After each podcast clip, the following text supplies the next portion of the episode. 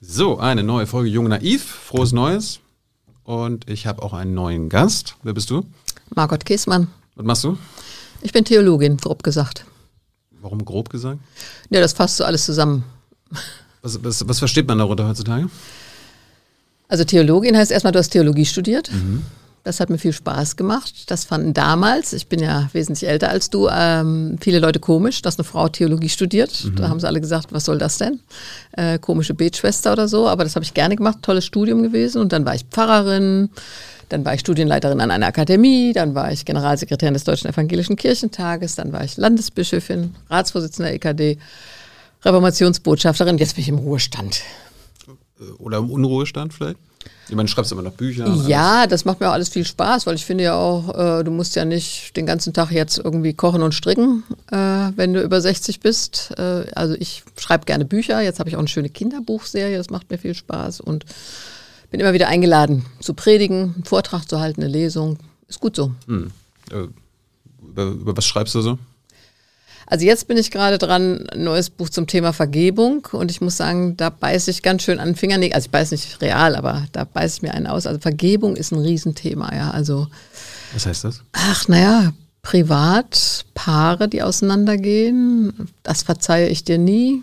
Ähm, Erben, also wenn du mal so alt bist wie ich, da gibt's ganz viele furchtbare Streitereien. Also einer hat mir neulich gesagt, äh, redet ihr noch miteinander oder erbt ihr schon? Ja, wirklich. Also das kann heftig werden.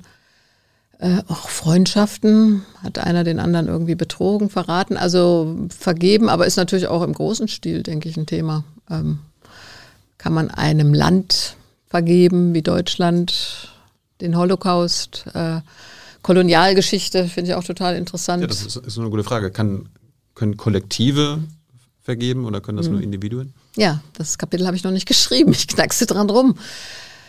Ich denke schon, dass jemand, ich nehme mal jemanden wie äh, Nelson Mandela, äh, den habe ich dreimal erleben dürfen und der hat gesagt, Entschuldigung, ähm, Vergebung ist eine Waffe. Das fand ich interessant, weil Aber er gesagt wen? Naja, es ist Der, ja der auch, vergibt oder der, dem vergeben wird? naja, aber es ist ja auch eine Machtposition. Vergebe ich dir oder vergebe ich dir nicht? Also das habe ich das erste Mal da begriffen. Es ist nicht nur so, ach, ich bin so großartig, ich vergebe dir, es, was bin ich für ein guter Mensch, sondern ich habe die Macht zu sagen, ich vergebe dir oder ich vergebe dir nicht. Für wen ist Vergebung gut? Also für wen ist das? Ich denke, du kannst niemanden zwingen zu vergeben. Das kannst du nicht. Ja, also ein Opfer von Missbrauch oder Vergewaltigung oder auch ja äh, äh, von schlimmen Ereignissen. Äh, das kannst du nicht. Aber nach dem, was ich jetzt so an Erzählungen gelesen habe und anderem mehr, ist es, denke ich, eine Frage der inneren Freiheit. Wenn ich das geschafft habe, dann hat der Täter auch keine Macht mehr über mich. Ähm, also ich denke schon, es ist für dich selber eine Befreiung, wenn du sagen kannst, ob der jetzt Reue zeigt oder sonst was, ich von mir aus kann sagen, das vergesse ich nicht, vergessen muss es nicht, aber ich kann es erstmal vergeben. Kann ich jemanden vergeben, ohne dass derjenige oder diejenige mich um Vergebung gebeten hat? Ja, ein Kapitel. Auch? ja, ich hänge da dran jetzt wirklich im Moment ganz stark und ich denke, du darfst dem Täter auch nicht die Macht geben, dass es daran hängt, dass er Reue zeigt oder um Vergebung bittet. Also das musst du mit dir selber abmachen. Ja, also ich habe da so gerade von einem Prozess gelesen, da ging es um einen Mann, der Kinder missbraucht hat auf brutalste Weise, der überhaupt keine Reue gezeigt hat. Und das tat sogar dem Richter weh, weil er das kaum fassen konnte, was sich da abgespielt hat. Ähm, und so ein Typ, der wird nicht um Vergebung bitten. Kann man sich selbst verzeihen? Auch eine große Frage. Und ich denke, das fällt vielen Menschen besonders schwer. Also die Fehler, die ich selber gemacht habe, ob die anderen davon wissen oder nicht, das sind ja oft die, die du dir am schwersten verzeihen kannst. Ein paar Fehler hast du wahrscheinlich auch in der Öffentlichkeit gemacht. Ja klar. Also, Ärger, ärgert dich denn sowas am meisten? Musst du dir da am meisten vergeben? Ich meine, der berühmte ist ja, ist ja dieser Alkohol. ja, das ist zwölf Jahre her, aber das haben die Leute viel mehr in Erinnerung als ich selber. Ja, ich habe Ja, ja. seitdem sieben Enkel gekriegt, ich habe alles Mögliche gemacht. Ähm, Im ersten Moment denkst du natürlich, wie kann dir das passieren? Und die blödeste Frage, die mir Leute dann gestellt haben, war, Frau Käsmann, warum haben Sie denn kein Taxi genommen?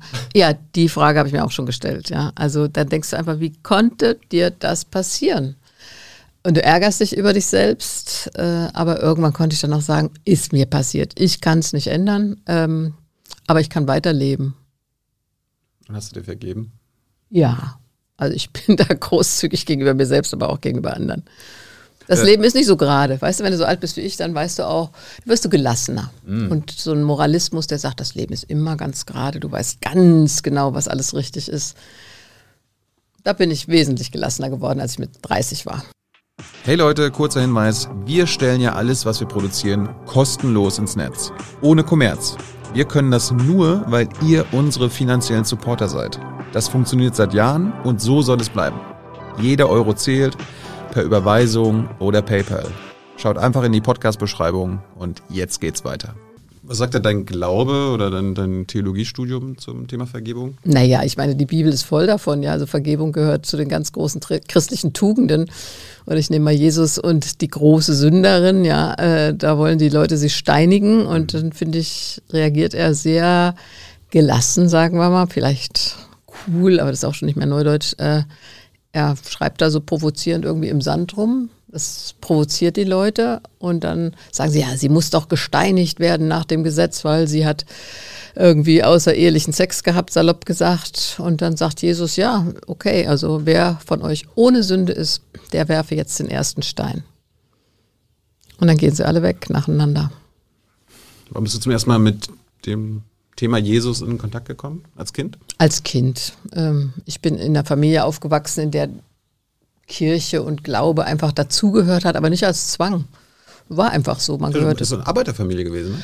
Ja, mein Vater war Kfz-Schlosser, meine Mutter war Krankenschwester. Die waren aber beide christlich geprägt. Ich würde jetzt mal sagen, mein Vater war so ein Normalo-Christ, ja, der ging Weihnachten und Ostern in den Gottesdienst und vor der Bundestagswahl, da ging man auch zum Gottesdienst. Was? Ja.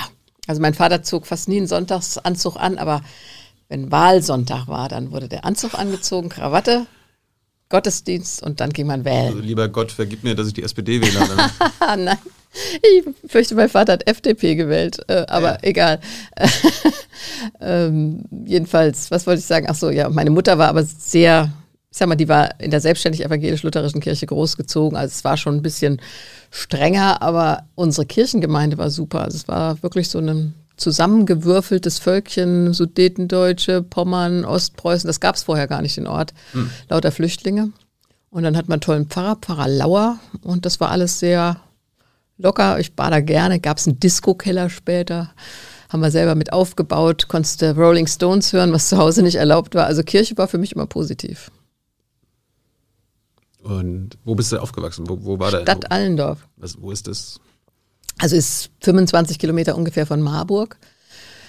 Und äh, Sabine Bode, eine Soziologin, hat mal darüber geschrieben, sogar ein Kapitel in einem ihrer Bücher über diese Nachkriegsgenerationen. Und zwar ist es eine Stadt, das war eine der größten Munitionsfabriken der Nazis. Die haben die Amerikaner nie gefunden, die haben in der Nähe bombardiert, aber das war so mit Camouflage. Äh, auf den Betondächern der Bunker waren Bäume und so. Hm. Und dann blieben da Zwangsarbeiter übrig. Dann kamen die ganzen Geflüchteten, da wurde angesiedelt. Gibt gerade eine Ausstellung da vom Bunker zum Bungalow heißt die. Und dann wurde versucht, möglichst viele von diesen ganzen Le Leuten, die da kamen, waren ja Millionen aus dem Osten anzusiedeln. Dann hat sich Ferrero angesiedelt. Die haben Standort in Deutschland gesucht. Äh, dann kamen ganz viele Italiener. Dann hat sich eine Eisengießerei angesiedelt, kamen ganz viele Jugoslawen und Türken. Hm. Also schon ganz früh, Ende der 60er Jahre. Das heißt, ich bin in so eine Multikulti-Mischmasch-Form aufgewachsen. Und damals erschien das eher unproblematisch. Und äh, hattest du eine behütete Kindheit? Ja, zwischen Tankstelle und Autowerkstatt. Das war sehr behütet, da war ungefähr ein Kilometer dazwischen. Was, was hat mit der Tankstelle auf sich? Na, die Tankstelle war am Bahnhof in Stadt Allendorf, musst dir vorstellen, ist jetzt noch eine Shell-Tankstelle heute. Das darf man nicht sagen, aber inzwischen damals war es Texaco, mhm. äh, hieß das. Äh, nee, das erste war noch DEA. Deutsche Energieaktiengesellschaft, glaube ich, hatte mein Vater immer so ein Kittel an. Ähm, und da ist die Tankstelle am Bahnhof und dann haben meine Eltern im Wald damals ein Haus gebaut, ich glaube ein Kilometer, knapper Kilometer, mit einer Autowerkstatt. Und dazwischen hat sich meine Kindheit abgespielt. Da in der Mitte war die Grundschule. Ja, und die äh, die beiden Gesellen von meinem Vater, die haben dann immer gesagt, Margot war halt da, die älteren Schwestern waren schon in der, in der Schule und dann habe ich da rumgesessen in der Autowerkstatt und fand es super. Warum wolltest du keine Automechanikerin werden? Ja, habe ich auch mal überlegt. Ich fand das eigentlich immer ganz gut mit den Autos. Ähm, aber unsere Mutter hat gesagt, alle Mädels Abitur machen, das war ihr wichtig. Eine Frau muss für sich selber sorgen. Und das können. war doch früher erst recht nicht selbstverständlich, oder? Nee, Aber da war meine Mutter glasklar. Also die hatte schon bei ihrem Vater durchgesetzt, dass sie eine Ausbildung als Krankenschwester machen darf, was mein, meine Großmutter gar nicht wollte. Mhm. Und die hat immer gesagt, eine Frau muss für sich selbst sorgen können. Das haben wir alle eingeimpft bekommen als Mädels. Und wir haben alle Abitur gemacht, wir haben alle studiert. Aber das war doch damals auch die Zeit, wo quasi man sich als junge Frau einen schicken Mann sucht und der sorgt, nee. dann sorgt dann für einen. Und also, äh, Margot kann ja Hausfrau werden oder keine Ahnung. Also das wäre nie eine Vorstellung meiner Mutter gewesen und von uns allen nicht. Aber hätte ja deine sein können. Nee. Ah, ja. Also konnte ich mir nicht vorstellen. Ich meine, meine Mutter war berufstätig, die hat im Betrieb mitgearbeitet. Äh, unsere Omi hat gekocht mittags für uns, aber dass eine Frau berufstätig ist. In Ostdeutschland war das ja anders. Ja, also ich habe Freundinnen und Freunde in Ostdeutschland, da war es immer klar, eine Frau ja. ist berufstätig. Ja, und Kinderbetreuung gab es. Bei uns gab es ja gar keine Kinderbetreuung im Westen. Aber da war meine Mutter glasklar. Also du musst einen anständigen Beruf lernen. Da war dir eine Minderheit, ne? Denke schon, im Westen auf jeden Fall. Im Osten nicht, aber im Westen waren wir eine Minderheit. Aber ich denke heute noch, war gut so. Wir waren auf einer Mädchenschule äh, und da haben wir ein Treffen gehabt, dann irgendwie 20 Jahre nach dem Abitur und die haben alle, alle studiert und irgendeinen Beruf ergriffen. Und da dachte ich, das war vielleicht auch so, dass das äh, äh ein wichtiger Punkt war. Warum warst du auf einer Mädchenschule? Haben die Eltern das entschieden? die Eltern Margot entschieden. Mit, mit, mit, bloß mit Jungs. nee, ich war ja die dritte. Also meine Schwestern sind sieben und fünf Jahre älter. Mhm. Und das Lustige ist, dass wir neulich ein Treffen hatten. Dann haben wir überlegt, warum? Äh, und dann hatten wir lauter Unterschiede, unterschiedliche Erklärungen. Also die eine meinte, das war, weil, weil da war die, wie hießen das, also Kreishandwerkerschaft, musste der Vater sowieso immer mal hin, hat man gesagt, Marburg ist gut. Der andere hat gesagt, das ist in der Pubertät besser, wenn Mädchen auf einer Mädchenschule sind. Äh, hat sich so ergeben und ich war dann der letzte Jahrgang, reine Mädchenschule. Im Jahrgang danach kamen dann Jungs dazu. War das so eine kirchliche Schule? Nee, nee, ähm, Elisabeth-Schule Marburg, äh, von Frauen auch gegründet, äh, um, um höhere Bildung an Mädchen zu bringen. Also ich habe da jetzt für, für Arte, gibt so einen Film über deutsch-französische Schulen. Mhm. Äh, und da habe ich nochmal nachgelesen. Also es ist wirklich ein tolles Projekt gewesen. Die wollten Bildung für Frauen. Warst du eine gute Schülerin? Hat die Bildung funktioniert? Ich denke ja, hat funktioniert. Also nicht immer, ich sag mal, Physik, Chemie, damit bin ich nie warm geworden. Aber alles, was mit Sprachen, Reden, hm. das war immer gut. Und Theologie war seit wann das Ziel? Also ja, erstmal muss ich sagen, die Schule ist in Marburg. Also da ist Theologie nicht so ganz fremd. Gibt es eine große theologische Fakultät. Also dass es das gibt, mhm. das wusste ich. Aber dann habe ich durch einen Zufall ein Stipendium gewonnen. Ähm, ich war ja Fahrschülerin nach Stadt Allendorf. Der Zug ging erst 14.30 Ja, da musstest du lange warten. Und dann gab es so ein Schülerzimmer oder Fahrschülerzimmer, Wartezimmer. Und da gab es so ein Prospekt, konntest du dich bewerben für ein Stipendium in den USA. Und ich habe aus quasi aus Langeweile habe ich das ausgefüllt, habe das weggeschickt. Und dann kam die Antwort, wurde ich vorgeladen ins amerikanische Konsulat nach Frankfurt. War meine Mutter schockiert. Sündenbabel Frankfurt. Mhm. Musste meine große Schwester mitfahren. Und dann habe ich das tatsächlich gekriegt, so ein Stipendium in die USA. Aber die haben bestimmt ein paar Fragen gestellt. Ja, ja. Was wollten die so wissen? Oh, das ist so lange her. Das war 1974, ja. Ähm, jedenfalls haben sie mich genommen. Assist heißt das und die vermitteln eben nicht Austausch, sondern an amerikanische Internate mhm. ausländische Schülerinnen und Schüler. Und da war ich da in Connecticut, aber das war so ein echtes Rich Kids Internat. Da kommt Margot aus Stadt Allendorf. Ja, ich hatte nicht die richtige Kleidung. Ich konnte nicht Hockey spielen, ich konnte nicht tragen? schwimmen. So eine Schuluniform, oder was? Nee, aber das war schon ja, das war schon sehr gehoben, sage ich mal. Und außer mir waren alle anderen Stipendiaten schwarz. Oh. Und das war für mich das erste Mal, dass ich kapiert habe, was Rassismus ist. Ich meine, in Deutschland äh, gab es keine äh, Afrikaner oder dunkelhäutigen Menschen zu der Zeit. Und das hat mich schon ganz schön empört, muss ich sagen. Da wäre keins von diesen weißen Mädchen je mit einem schwarzen Jungen Samstag ausgegangen. Nie. Wir saßen auch immer separat da in der Cafeteria und dann habe ich angefangen, Martin Luther King zu lesen, über die vermittelt und das hat mich natürlich begeistert. Also du kannst nicht nur hm. fromm sein, sondern du kannst auch politisch sein. Vietnamkrieg ging zu Ende, ja, 1. Mai 75 kam dann äh, der Waffenstillstandsvertrag. Das war eine heftige Debatte, dieser Rassismus. Dann gab es Jüdinnen und Juden an der Schule, die haben gesagt, na du Crowd, wie ist denn das mit dem Holocaust? Wow. Ich war 16, ich hatte nicht drüber nachgedacht.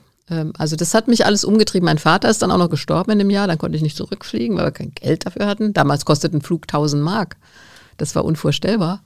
Du warst bei der Beerdigung deines Vaters? Nicht? Nee, aber ich bin vorher, also im Januar, da hat die Schule mir eine Woche spendiert, dass ich zurückfliege, weil er krank war. Und dann bin ich zurückgeflogen und dann haben mein Vater und meine Mutter gesagt, bleib nicht hier, nutzt die Chance, flieg zurück. Man wusste nicht, wie lange der noch lebt. Ähm, naja, aber die Beerdigung ist, ist jetzt, das ist lange her. Aber all das zusammen will ich nur sagen. Diese ganzen Fragen, Holocaust, Krieg, Frieden, Martin Luther King, Tod des Vaters, da habe ich gedacht, das sind so viele Fragen. Also bei der Theologie könnte ich vielleicht Antworten finden. Und dann hab, kam ich zurück in die zwölfte Klasse und habe gesagt, ich will Theologie studieren. Und dann haben die alle gelacht und haben gesagt, was willst du mit Theologie? Das passt überhaupt nicht. Ganz kurz mal wegen der USA. Ich war auch in den USA, hatte da so eine Gastfamilie, war so Austausch. Und wo? In Texas. Texas, wow. Mhm. Da bin ich zum ersten Mal mit Religion in Verbindung gekommen. Aber dann mit ganz strenger wahrscheinlich. Ja, ja, ja, Bible Belt. Mhm. So Und drei, sehr eng. 30 verschiedene Kirchen auf einer Hauptstraße. Ja. Kann mich so als Mecklenburger überhaupt nicht drauf Das kann ich mir vorstellen, von Mecklenburg nach Texas. Ich kannte nur die katholische Aber das ist ja schon, das ist ja schon ganz schön, ja. Ja. Aber wenn das in den 70ern waren, warum waren denn die schwarzen Kinder immer noch separiert? Das war doch quasi in den 60ern dann schon so ein bisschen aufgehoben. Ja, im Prinzip. Aber das waren natürlich alle Stipendiaten. Da gab es halt die Zahlenden. Und die hm. Stipendiaten waren entweder wie ich über Assist aus Europa, also da war ich die Einzige auch. Und die, die Schwarzen waren alle, ähm, weil sie gut Basketball spielen konnten, weil sie die Schule vorwärts gebracht haben im, im Laufen, ja, gerade Läufer gab es da super Leute. Mhm. Und die Schulen haben dann ja auch competitive, ja, also welche Schule besser ist. Und dafür haben die Leute Stipendien gekriegt.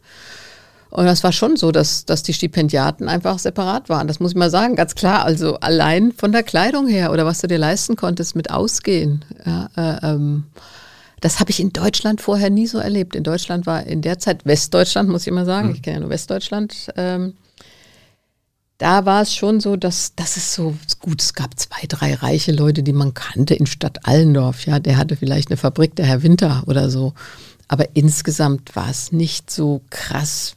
Ist es heute zum Teil ja, aber da gab es doch eine ganz breite irgendwie Mittelschicht. Und hast du da in so einem Internat gelebt? Also ja. Ja, ja, im Internat auf dem Flur im Mädchenhaus. Es gab ein Haus für Mädchen, ein Haus für Jungs. Und da war es verboten, dass die Jungs bei euch sind und andersrum? Auch da war viel verboten, aber im Grunde haben alle die, also da habe ich auch das erste Mal erlebt, dass Leute gekifft haben, ja. Also pff, mhm. das, das gab es schon. Also da war ich äh, dann doch geschockt. Äh, ein Mädchen. Äh, Hast aber dann die Finger davon gelassen, ne? Ja, also das war, muss sagen, ich habe Zigaretten geraucht, mhm. muss sagen, aber Kiffen, also war nicht meins, ne. Das soll jetzt legalisiert werden, auch hier. Ja, aber. Schlimm? Nee, schockiert mich jetzt nicht. Also es, ich denke, Alkohol ist auch eine Droge, Zigaretten sind Drogen, ist auch erlaubt. Mhm. Ähm, aber da sagen ja die christlichen Politiker, also die Konservativen, ja, das, Margot, das ist kulturell gefestigt. Und das kiffen wir halt nicht. Das ist ich weiß es nicht. Also ich habe gelesen, dass äh, zum Beispiel ganz viel Beschaffungskriminalität und sowas äh, äh, ähm, dann durch wäre. Und außerdem habe ich auch gelesen, würde der Staat ja sehr viel Steuern einnehmen, wenn das legalisiert wäre, wie über mhm. Tabaksteuer und Alkoholsteuer auch. Ja. Also ich sehe das jetzt, wie gesagt, ich habe nicht gekifft, äh, ich weiß es nicht, aber ich kann mir nicht vorstellen, dass das so furchtbar ist, weil ich kenne genügend Leute, Gibt ja auch, gibt gekifft immer, haben. gibt ja auch einen Witz, im, im Grunde gibt es in der Kirche auch so ein bisschen Weihrauch und so weiter. Ist, naja, ist, ist ich bin jetzt evangelisch, also haben wir es mit Weihrauch nicht so, sorry. Ja. Ich, ich verwechsel katholisch Macht ja nichts. Ähm. Äh, hat dich das Jahr dann auch nachhaltig geprägt? Also bist du ein bisschen amerikanisiert worden. Ich kam auch zurück, war erstmal so richtig schön neoliberal drauf. Und also mich hat es schon, ich denke, es gab zwei Jahre in meinem Leben, die mich enorm beeinflusst haben und das war eins davon. Ich konnte mich dann entscheiden zum Schluss, da haben die mir angeboten, ein zweites Jahr da zu machen und dann hätte ich da nach der zwölften Abschluss gehabt. Und das hat mich wirklich uh, umgetrieben. Es war eine Riesenentscheidung äh, äh, dann für eine 17-Jährige. Ich habe mich dagegen entschieden, bin bis heute froh drum. Oh. Weil ich muss sagen, das Amerika, das ich heute sehe und auch damals schon, äh, das war nicht das Amerika, das meine Eltern mit Begeisterung gesehen haben. Ja, meine Eltern waren ganz große Amerika-Fans, ja, der Befreier und die freie Welt und Amerika, die Amerikaner, der Amerikaner. Aber die waren nie da, wahrscheinlich. Nee, waren also, nie da. Also haben es quasi nur aus den Medien. Naja, mein Vater war in amerikanischer Kriegsgefangenschaft. Ja. Da war er natürlich froh, dass er nicht in sowjetischer war, klar. Äh, äh, und meine Mutter hatte erlebt, also die Familie war ja in Hinterpommern, habe ich ja schon erzählt, äh, ähm, was das hieß, wenn die Sowjetarmee kommt und ähm, die Amerikaner waren dann die freie Welt. Ja? Also das war Freiheit für die, für meine Eltern. Äh, was Rassismus betrifft, ähm, das haben sie nicht begriffen. Und ich habe jetzt gerade ein tolles Buch gelesen, Stay Away from Gretchen. Da geht es auch um diese Zeit und ähm, die Autorin beschreibt, dass also schwarze amerikanische GIs sich in Deutschland sehr, sehr wohl gefühlt haben. Weil sie hier in Deutschland auf einmal eine Freiheit hatten, konnten in jede Bar gehen. Die, für die Deutschen waren die Amerikaner halt. Ob schwarz oder weiß, waren halt Amis. Und als sie zurückkamen in die USA, haben sie gemerkt, dass die Freiheit, für die sie hier gekämpft haben, sie in den USA gar nicht hatten. Also, dass viele schwarze GIs sehr stark sympathisiert haben, auch mit der deutschen Bevölkerung, weil sie das toll fanden, konnten mit einem Mädel ausgehen, hat keiner sich drum geschert, während der Rassismus in den USA massiv war, immer noch. Hast du da, konnte man dagegen aufbegehren in der Schule? Hat man da irgendwie drüber gesprochen oder war das immer so? Also in unserer Schule, das muss ich sagen, ähm, das war schon sehr offen, auch Nationalsozialismus wurde echt diskutiert. Also ich bin nicht in der Schule gewesen, wo so getan wurde, als gab es das alles nicht. Nee. Dr. Helmut Hoffmann war unser Geschichtslehrer. Hm. Der wippte immer auf den Zehen, werde ich nie vergessen, ja. Und ich will jetzt nicht von 100 ins 1000 zu kommen, aber ich war ja in der Fahrschülerinnenklasse, ja, und einige von den Mädels kamen aus dem Ebsdorfer Grund, ja, das mhm. ist in der Nähe von Marburg, Ebsdorfer Grund, und die brachten dann ein Hackfleischbrötchen mit morgens, ja, und haben dann um 8 Uhr morgens ihr Hackfleischbrötchen ausgepackt. Und Dr. Helmut Hoffmann, sehr gebildet, sagte dann immer, meine Damen, man lernt nur auf halbhungrige Magen. Das werde ich nie vergessen. Also, und der hat aber einen super Geschichtsunterricht gemacht.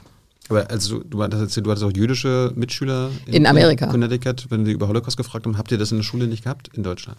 Bis zur 10. Klasse hatte ich das nicht. Nee, das kam in der Oberstufe. Bis zur 10. habe ich mir darüber, gebe ich ganz klar zu, keine Gedanken gemacht. Später im Leben natürlich sehr viele, aber bis dahin nicht. Und ich habe versucht, das zu verstehen. Ähm, äh, neulich gab es einen Artikel über Wolfgang Borchert. Weißt du, das ist der, der draußen vor der Tür und äh, du Frau und so weiter sagt Nein, wenn der Krieg kommt. Das fand ich ganz interessant, dass sie gesagt haben, der Borchert war absoluter Kriegsgegner.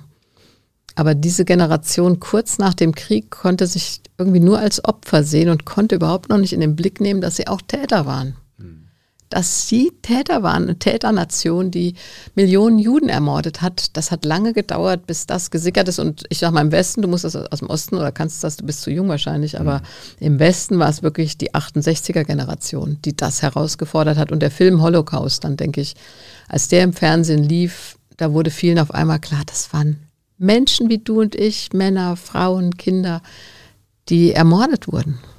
War das in eurer Familie, bei den Eltern, Großeltern gar kein Thema? Ich meine, die haben ja den Krieg erlebt, ne?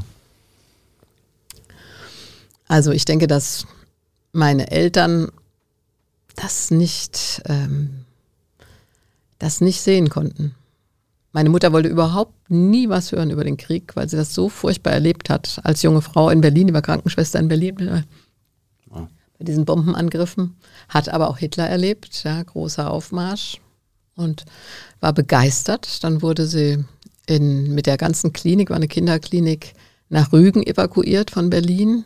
Und von da sind sie dann, also sie und eine andere Krankenschwester, auf das letzte Schiff von Rügen, das sollte eigentlich nach Schweden, da wurden sie nicht aufgenommen, dann nach Dänemark und dann kamen sie in Dänemark. Die Dänen waren nicht erfreut über deutsche Flüchtlinge, aber die, ähm, die Briten in Norddeutschland wollten die auch nicht reinlassen, weil alles überfüllt war mit Flüchtlingen. Und da musste sie zwei Jahre in so einem Internierungslager in Dänemark leben. Also meine Mutter hatte die Nase voll, aber ich. Wollte sie nicht drüber reden, weil sie Hitler-Anhängerin war? War das hat das sie aber zugegeben, ah, das hat sie gesagt und hat auch gesagt, sie hätte sich nicht vorstellen können, dass man sie derart belogen hat. Ja, sie war 22, als der Krieg zu Ende ging und ist also damit groß geworden und konnte das kaum begreifen. Konntest du irgendwann mit ihr drüber reden? Ja, klar. Ja. Wir waren ja auch Jugendliche dann irgendwann, haben wir auch provoziert und gefragt. Und ja, für 68er warst du noch ein bisschen zu Ich jung, war zu jung, da war ich 10, 68, aber natürlich war Marburg geprägt dann davon. Mhm. Also Marburg war eine linke Unistadt, galt es immer. Und ich sag mal, als meine Schwester, äh, die kann, das kann man besser erzählen. Also ich bin 68 aufs Gymnasium gekommen, meine Schwester 61. Mhm. Und als meine älteste Schwester da aufs Gymnasium kam, kann sie gut erzählen, hat Frau Doktor wie Etor gesagt, wenn jetzt schon Kinder von Tankstellenpächtern aufs Gymnasium gehen, armes Deutschland. Ja, das war die Haltung. Also im Westen. Im Osten war es ja genau andersrum. Ja, also klar, Arbeiterkinder sollten Bildung und so weiter. Also im Westen war das dann erst so mit Willy Brandt, äh, Bildungsreform. Mhm. Äh, Zugang zu Bildung für alle Universitäten, also Ruhr-Uni, da habe ich ja promoviert, Ruhr-Uni, dann wurde Bildung zu den Menschen gebracht. Ja, da gab es ja vorher noch nicht mal ein Gymnasium in Bochum. Ja, also dann sagte man Bildung hin zu den Menschen. Aber bis dahin, sagen wir bis in die 68er, zwei, bis 72, war das noch ein sehr elitäres Denken. Und dann hast du Abi gemacht? Ja, 77. Gutes Abi? Jo. Dann hast du wo Theologie studiert? Ich habe, wie das so ist, wenn du 19 bist, ich habe gedacht, möglichst weit weg von mhm. zu Hause. Und dann habe ich mhm. geguckt, was ist am weitesten weg? Im Norden Kiel, im Süden Tübingen. Und Kiel hat mich gereizt wegen Meer natürlich. Ne? Und Tübingen hatte aber einen super guten Ruf als Fakultät. Nur war es völlig falsch. Ich bin dann nach Tübingen gegangen. Und das hätte ich nicht machen sollen. Das war einfach ein Fehler, weil eigentlich wäre es besser gewesen, erstmal zu einer kirchlichen Hochschule, weil du musst erstmal Hebräisch und Griechisch lernen. Latein hatte ich schon, ja. Was? Ja, ja, du musst Hebräisch, Griechisch, Latein haben. Ist das heutzutage immer noch so? Ja, yep, ist immer noch so. Oh Gott. Ja, wenn du nochmal studieren willst. Also Hebräisch, Griechisch, Latein. Latein hatte ich aber Hebräisch, Griechisch und eigentlich ist dann besser, du gehst erstmal an so eine kleine kirchliche Hochschule, machst die Sprachen und die ersten Pro-Seminare. Ich natürlich nach Tübingen. Da war der große Jürgen Moltmann, Klaus Scholder, Eberhard Jüngel, also die ganz großen Theologen und ich habe nichts verstanden. Ich wusste gar nicht, ach du lieber Himmel, das war alles eine Nummer, war ein bisschen eine Nummer groß und habe mir auch nicht gut gefühlt. Da waren lauter so tolle Leute, die ganz viel wussten und ich saß da immer so dabei und dachte, naja, Klein Margot aus Stadt Allendorf, oh du lieber Himmel. Aber ich habe es geschafft, habe Griechisch geschafft, Hebräisch geschafft. Bei Klaus Scholder, äh, ähm, Kirche im Dritten Reich, super Vorlesung oder Moltmann, ähm, kann man nach Auschwitz noch an Gott glauben. Mhm. Das waren schon vier Semester, aber es hat mich eigentlich ein bisschen überfordert, sag ich mal. Kannst du das immer noch? Also könntest du jetzt in Israel Hebräisch sprechen? Nein, nein, nein, das ist das, das, das aktuelle Hebräisch in Israel ist ja nicht mehr das Althebräisch. Ja. Äh, äh, ähm, das war Althebräisch. Ja, das Althebräisch, klar. Damit du, damit du die Bibel in den Originalsprachen lesen kannst. Und das finde ich schon auch toll, weil du merkst, dass, dass, dass natürlich so eine sprachliche Welt im Original, das, das ist ein anderes Zeitdenken, auch in Zeithorizonten. Also Hebräisch hat da andere Vorstellungen als wir mit, unseren, mit unserem Deutschen. Aber ich sag mal, mein Hebräisch ist ziemlich eingeschlafen. Griechisch geht noch. Und hat sich dann dein Glauben in so einem Studium so entwickelt? Warst du dann eine andere gläubige Christin als vielleicht als Kind oder Jugendliche? Ich meine, woran hast du damals geglaubt, dass es so einen Gott gibt, der Mann im Himmel und na, manche sagen ja, Theologiestudium ist nicht gut für die Leute, weil sie dann den Glauben verlieren. Das war für mich nie so. Also ich fand das immer spannend. Ja. Also ich fand das Spannend, es gibt zwei Schöpfungsgeschichten in der Bibel. Könnt ihr mal jetzt sagen, welche gilt dann? Habe ich einmal meine Mutter gefragt und hat die gesagt, wenn es so in der Bibel steht, stimmt so. Ja, aber wenn du dann anfangen kannst zu gucken, wann ist das entstanden, in welchem Kontext, warum, wo sind die zehn Gebote entstanden, wie ist das mit den vier Evangelien, warum sind die vier und nicht ein anderes Evangelium oder noch zwei andere, die es noch gibt, da reingekommen in den Kanon? der Schriften. Also mich hat das immer alles fasziniert, hat mich aber nicht vom Glauben abgebracht. Ich finde toll zu sagen, du kannst die Bibel auch wissenschaftlich, historisch, kritisch anschauen. Wie ist sie entstanden? Ja. Äh, das ist mir wichtig. Also ich möchte schon, dass es auch wissenschaftskompatibel ist. Also, also Adam und Eva ist ja nicht wissenschaftlich kompatibel. Hast, hast du daran jemals geglaubt? Also so Ob ich da jemals so, so exakt dran geglaubt habe, das könnte ich jetzt heute nicht mehr sagen. Aber sicher hatte ich natürlich eher früher so naiven Kinderglauben. Klar, da ist der gute Gott auf einer Wolke, der auf mich aufpasst. Hm. Das denke ich als Kind ist das ja auch schön, ja, äh, wenn du abends auch beten kannst, ja, äh, ähm, dass du behütet bist. Ich denke aber trotzdem, dass eine Gotteserfahrung auch für mich als Erwachsene, auch als jetzt studierte, promovierte Theologin trotzdem real ist. Ja, das kann man Menschen, die nicht glauben, schwer erklären. Also mir sagen dann Leute, das ist doch alles nicht erwiesen, sage ich, aber die Existenz Gottes, dass es die nicht gibt, ist auch nicht erwiesen. Das ist eine Erfahrung und sicher ist es so, dass du hineinwächst in so einen Glauben, der tradiert ist über deine Väter und Mütter mhm. und dann dir den noch mehr aneignest durch eigenes Fragen, Nachdenken, überlegen, wie ist Gott, was ist Gott, was bedeutet das? Ist das mehr in mir, eine Geistkraft oder ist es Licht auf meinem Weg, Hoffnung? Was ist es denn jetzt für dich? Was ist Gott? Ist das ein Mann für dich? Aha. Nee, der das wäre doch viel zu, also wenn, wenn wir jetzt so, so mit menschlichen Kategorien kommen, ja, Gott ist auch keine Frau oder so, aber ich kann Gott unterschiedlich verstehen. Also ich habe jetzt gerade so, so Nachtgedanken für den NDR aufgenommen und da habe ich biblische, biblische Zitate genommen. Zum Beispiel Gott ist das Licht. Ja, also die Sonne. Ja, aber das erfahren doch Menschen, wenn sie nicht mehr weiter wissen, wenn wirklich alles dunkel ist und du nicht weißt, wie es weitergehen soll, dann kann so ein Hoffnungsfunke kommen und das wäre in dem Moment für mich göttlich, der dir Kraft gibt. Ich würde auch sagen, dass als Christin ist für mich natürlich Jesus, der mir sagt, wie Gott ist. Also das ist, das sind die Erklärungen in seinen Gleichnissen und da ist er ja relativ äh, aus, eine Ausnahme in seiner Zeit und Welt über diese Gleichnisse. Also Gott ist wie ein Vater, wenn du einen ganz riesen Fehler machst und kommst zurück, mhm. dann kommt er nicht als drohender, strafender Donnergott, sondern freut sich, dass du zurückkommst. Also wie ein liebender Vater oder wie ein Weingartenbesitzer, der will, dass alle genug zum Leben haben. Ganz gleich, wie viel sie leisten können. Also es sind Bilder. Ich denke, über Gott kannst du nur in Bildern reden. Ja. Ich erinnere mich immer so an den Gott aus dem Alten Testament, der war ja so ein bisschen genozidal, ne? Also hat ja Menschen reihenweise umgebracht und so weiter. Nee, das müssen wir klar sagen. Wenn, also mir geht es ganz oft so, dass ach, bei Vorträgen kommen Leute und geben mir dann lauter Koranverse, ja, wie gewalthaltig der Islam ist. Dann sage ich, lese es mal Psalm 68 oder so, ja die Kinder zerschmettern, ja, oder die Söhne vernichten und anderes mehr. Es gibt, mhm. die Bibel ist von Menschen geschrieben und der Mensch ist schon so, dass er sich wünscht, dass da einer kommt, der dich rächt, der jetzt endlich mal für Recht und Ordnung sorgt. Das sind natürlich auch Bilder äh, und dass Religion äh, äh, missbraucht werden kann und religiöse Gefühle benutzt werden können. Also das muss mir keiner erzählen, das weiß ich. Religion hat beide Potenziale, also die Potenziale zum Guten, aber äh, Gott mit uns auf den Koppeln der, äh, der Soldaten, der französischen, der englischen, der deutschen und immer aufeinander los. Ja. Das ist eine grauenvolle Geschichte, ja. Aber wenn die Bibel für Menschen geschrieben wurde, ist es dann Gottes Wort? Ich denke, dass du Gottes Wort verstehen kannst aus der Bibel, wenn, wenn deine Exegese für mich, ich bin jetzt Christin, ja, also mhm. also für mich die Exegese von Jesus herkommt. Ja, und Mahatma Gandhi hat mal so schön gesagt, du kannst aus dem Neuen Testament keinerlei Rechtfertigung für Gewalt ablesen. Davon bin ich zutiefst überzeugt. Dann kommt die Tempelreinigung und dann sage ich ja, Jesus kann auch mal wütend werden. Ja, also das Zorn gehört dazu, hat Luther auch gesagt, zornig werden darf man. Aber es gibt keine Rechtfertigung für Gewalt im Neuen Testament. Und deshalb ist die Kirche für mich auch immer in die Irre gegangen, wenn sie Gewalt, Krieg äh, gerechtfertigt hat.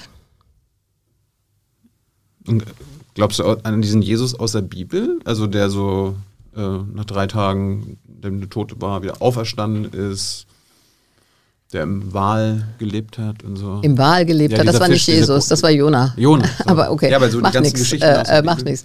Aber ich glaube, dass äh, tatsächlich bei Jesus klar geworden ist, dass der Tod nicht das letzte Wort hat. Das mhm. glaube ich. Und ich denke, der Faktor ist tatsächlich Liebe.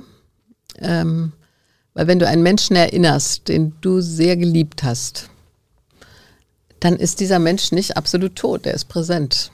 Ich habe mal mit meinen Schwestern zusammengesessen äh, beim Kaffee trinken, haben wir über unsere Mutter gesprochen und da habe ich gesagt, also wenn jetzt hier eine vierte Tasse Kaffee stehen würde und unsere Mutter da sitzen würde, würde ich mich nicht wundern. Also ich denke schon, dass die Liebe über den Tod hinausgeht und dass das die Erfahrung der ersten Jüngerinnen und Jünger war, dass das die Geschichte nicht zu Ende war. Mhm mit der Kreuzigung, also mit diesem brutalen Foltertod war das ja. Ähm, sondern dass klar war, dass diese Botschaft von der Liebe Gottes stärker ist als der Tod, das glaube ich. Glauben Evangelikalen an den Heiligen Geist? Na, ich denke, sie glauben, also ich kann es nicht also für die an den Heiligen Geist? Na, ich denke, dass, ähm, dass Gott als Geistkraft wirkt. Das denke ich schon, weil, guck mal, du weißt doch, also du kommst in so ein Haus äh, und ich finde, da spürst du was für ein Geist da weht in so einem Haus. Ich finde schon, dass du das spürst. Ist es da ziemlich kühl und kalt und unterkühlt oder ist da so ein. Aber liegt es an der Klimaanlage nicht an? Nein, nein, nein. Es ist ein liebevoller Geist. Du hast das Gefühl, die Menschen gehen toll miteinander um. Du fühlst dich da sofort wohl. Also, dass Gottes Geist Menschen zusammenführt, dass Gottes Geist Menschen begeisternd macht, begeisterungsfähig. Nehmen wir jetzt nochmal Martin Luther King, über den habe ich ja gesprochen. Ne? Mhm. Das war kein perfekter Mensch, das weiß ich sehr wohl. Mhm. Aber die Art und Weise, wie der es geschafft hat, also biblische Begebenheiten oder biblische Erzählungen zu übersetzen in das Leben der Menschen, das muss ich sagen, fasziniert mich bis heute. Ich nehme jetzt mal seine letzte Rede, also am Abend vor seiner Ermordung. Da hat er eine Rede gehalten, hat er gesagt, so ungefähr, also ich habe es jetzt nicht als Zitat. Ähm, ich bin auf dem Gipfel des Berges gewesen, ich habe das gelobte Land gesehen. Vielleicht erreiche ich dieses Land nicht mit euch, aber ich weiß, dass es das gibt und deshalb bin ich heute Abend glücklich. Da war der 39 Jahre alt und bezieht sich natürlich auf Mose, der durfte auch nur auf den Berg das gelobte Land sehen, aber er durfte nicht mehr hin. Mhm. Und ich finde, solche Hoffnungsbilder der Bibel, die geben Menschen Kraft, Geistkraft, würde ich sagen, die begeistern sie weiterzugehen, auch wenn du manchmal ganz schön ausgebremst wird, weil du sagst, Mann, das ist aber ein weiter Weg bis zum gelobten Land. 40 Jahre Wüste ist ja das biblische Bild dafür. Aber ich gebe trotzdem nicht auf und sage, es gibt das gelobte Land, wo Menschen in Frieden miteinander leben können. Bist du irgendwann vom Glauben abgefallen? Hast du den mal zwischenzeitlich verloren? Nee, das habe ich eigentlich nicht so richtig. Also Zweifeln gehört dazu. Also ich finde, wenn jemand sagt, ich habe nie gezweifelt, das finde ich merkwürdig. Ja, also du musst auch äh, dich dem aussetzen, dass es etsi deus non dareto, als ob es Gott nicht gäbe. Das musst du dir auch mal vorstellen können. Ähm, oder es gibt ähm, so eine Erzählung dass, ähm, von Jean Paul, dass Jesus aufersteht und sucht den Himmel ab und findet Gott nicht und muss dann den Gläubigen sagen, Gott existiert gar nicht. Mhm. Er weiß sich nachher als Traum, aber die Erzählung habe ich auch gedacht, das ist eine Anfechtung ja auch, dann zu sagen, was wäre, wenn es das alles nicht gibt dem musst du dich aussetzen, finde ich, als, als gläubige Christin, Muslimin, Jüdin. Äh, den Gedanken musst du schon mal denken, genau wie ich von jedem Agnostiker oder Atheisten erwarten würde, dass er einmal denkt, wie wäre es, wenn es Gott gibt. Also ich finde, das kann man von einem Menschen mit einigermaßen Verstand schon erwarten, beides. Hast du als Kind, Jugendlicher an den Himmel und Hölle geglaubt? An den Teufel? Also sag mal so, mit, mit, dem Teufel war es bei uns nicht so heftig zu Hause und auch mit so einem Drohgott. Wir waren ja nur lutherisch. Mhm. Äh, äh, und ich denke, das hat Luther auch ganz gut ausgetrieben, dass man immer zu Angst vom Teufel haben müsste. Ähm, also wenn, wenn, wenn Gott gnädig ist, dann ähm, musst du nicht in Angst vor Gott leben. Ich finde, das gibt eine ganz schöne kleine Geschichte, das finde ich ganz gut. Die erzählt das, finde ich, was Luther da meint, ganz schön. Da ist ein Pfarrer, hat einen tollen Apfelbaum. Und die Kinder im Dorf klauen ständig die schönsten Äpfel. Der ärgert sich, rammt ein Schild in den Boden. Gott sieht alles. Ja. Und dann schreiben die Kinder drunter, aber Gott petzt nicht. das finde ich eine schöne Erklärung lutherischer Rechtfertigungstheologie. Also du kannst dich Gott anvertrauen, auch mit deinen Fehlern, aber Gott verurteilt dich nicht. Woher kommt denn eigentlich der Teufel und die Hölle? Haben sich da irgendwann mal Menschen ausgedacht? Der Papst oder was? Den Papst gibt es ja auch nicht in der Bibel. Gut, du bist jetzt. Nee, ich bin ja evangelisch. Ja, ich weiß. Äh, und Luther hat gesagt, wir brauchen keinen Stellvertreter Gottes, wenn Christus mitten unter uns ist. Ja. ja? Also das war die Papstkritik, die war ziemlich klar und bleibt bis heute so, denke ich, äh, der evangelischen Kirche. Ähm Aber da du Theologie studiert hast, woher kam die Hölle und das Jenseits? Naja, ich Teufel? denke mal, Braucht man das, um die Leute, den Leuten zu drohen? Also das wurde dazu benutzt, das können wir jetzt auch klar sagen. Klar, Drohung, wenn du das und das tust, dann hast du so und so viel Folter und Höllenqualen zu erleiden und dann brennst du im Fegefeuer und was weiß ich alles. Mhm. Ja, also der Tetzel, ja, dieser Ablass, äh, äh, der größte Ablass, wie soll man sagen, Händler da im Mittelalter, den, den, an dem Luther sich auch so gerieben hat, der muss das richtig toll inszeniert haben. Es war eine Inszenierung im Dorf. Der hat dann im Dorf vorgeführt, was alles Schreckliches passiert. Da haben die Leute dann gezahlt für sich und für die Verwandten, die schon verstorben waren. Und daher kommt ja auch dieser Satz, also wenn das Geld im Kasten klingt, die Seele aus dem Fegefeuer springt. Ja, es war ein super Geschäft mit dem Ablass, muss man ja sagen, im Mittelalter. Damit wurde ja der ganze Petersdom gebaut mit Ablassgeld. Ja klar, das ist Ablasshandel. Sonst hätten die das gar nicht bauen können. Hm. So ist das ja alles entstanden eigentlich auch. So, aber Teufel und Hölle sind natürlich auch Erfahrungen. Also, dass es die Hölle auf Erden gibt, ja. das wissen Menschen. Ich habe gerade über diesen syrischen Folterer da, da gelesen. Da, da wird dir schlecht, ja, was Menschen Menschen antun. Äh, Guantanamo hat sie gerade 20 Jahre gejährt. Ja, also äh, ich denke, Menschen erleben Hölle auf Erden und haben deshalb eine Vorstellung vom Bösen und Aber von die der Hölle. Hölle bezieht sich ja bei den Christen aufs Jenseits. Naja, und das ist natürlich eine Interpretation dann zu sagen, also so schlimm kann es euch ergehen, wenn ihr euch hier nicht recht benehmt. Aber mhm. ich halte das für eine sehr schwarze Pädagogik. Also wenn du von der Liebe Gottes sprichst, ähm, dann kann ich mir eine Hölle nicht vorstellen, wobei ich sagen muss, das geht mir auch manchmal so, so ein Weltgericht hätte ich dann schon ganz gerne, ja. Dass Donald Trump oder Herr Bolsonaro oder Wladimir Putin dann da stehen müssen und mal hm. sich anhören müssen, was sie alles falsch machen. Aber es ist eine menschliche Vorstellung. Ist und doch klar. Und Himmel? Gibt es den Himmel für dich? Für mich gibt es Himmel, ähm, also ich stelle mir schon vor, dass ein Leben nach dem Tod himmlisch sein kann, in dem einfach Frieden herrscht. Äh, in der Offenbarung steht so schön, dann haben Not, Leid, Geschrei und sogar der Tod ein Ende und alle Tränen sind abgewischt. Und das, also, so kann ich mir Ewigkeit vorstellen, dann ist Ruhe. Himmlische Ruhe. Wenn man gerade beim Glaube, gibt es äh, was mit Aberglaube? Was heißt also von Aberglaube? Halte ich natürlich nichts von, gibt es aber massenhaft, ja. Also was ich, ich alleine, da werde ich mir wahrscheinlich jetzt einige Leute, einigen Leuten auf den Fuß treten, aber äh, ich höre ja nur immer NDR, lebe ja in Hannover. Ja, mhm. wenn, dann die, wenn dann die Horoskope kommen, äh, da denke ich mir, das kann ich auch schreiben. Ja. ja äh, ähm, heute sollten Sie vorsichtig sein mit dem Geld ausgeben, äh, weil Sie falsche Investitionen tätigen könnten.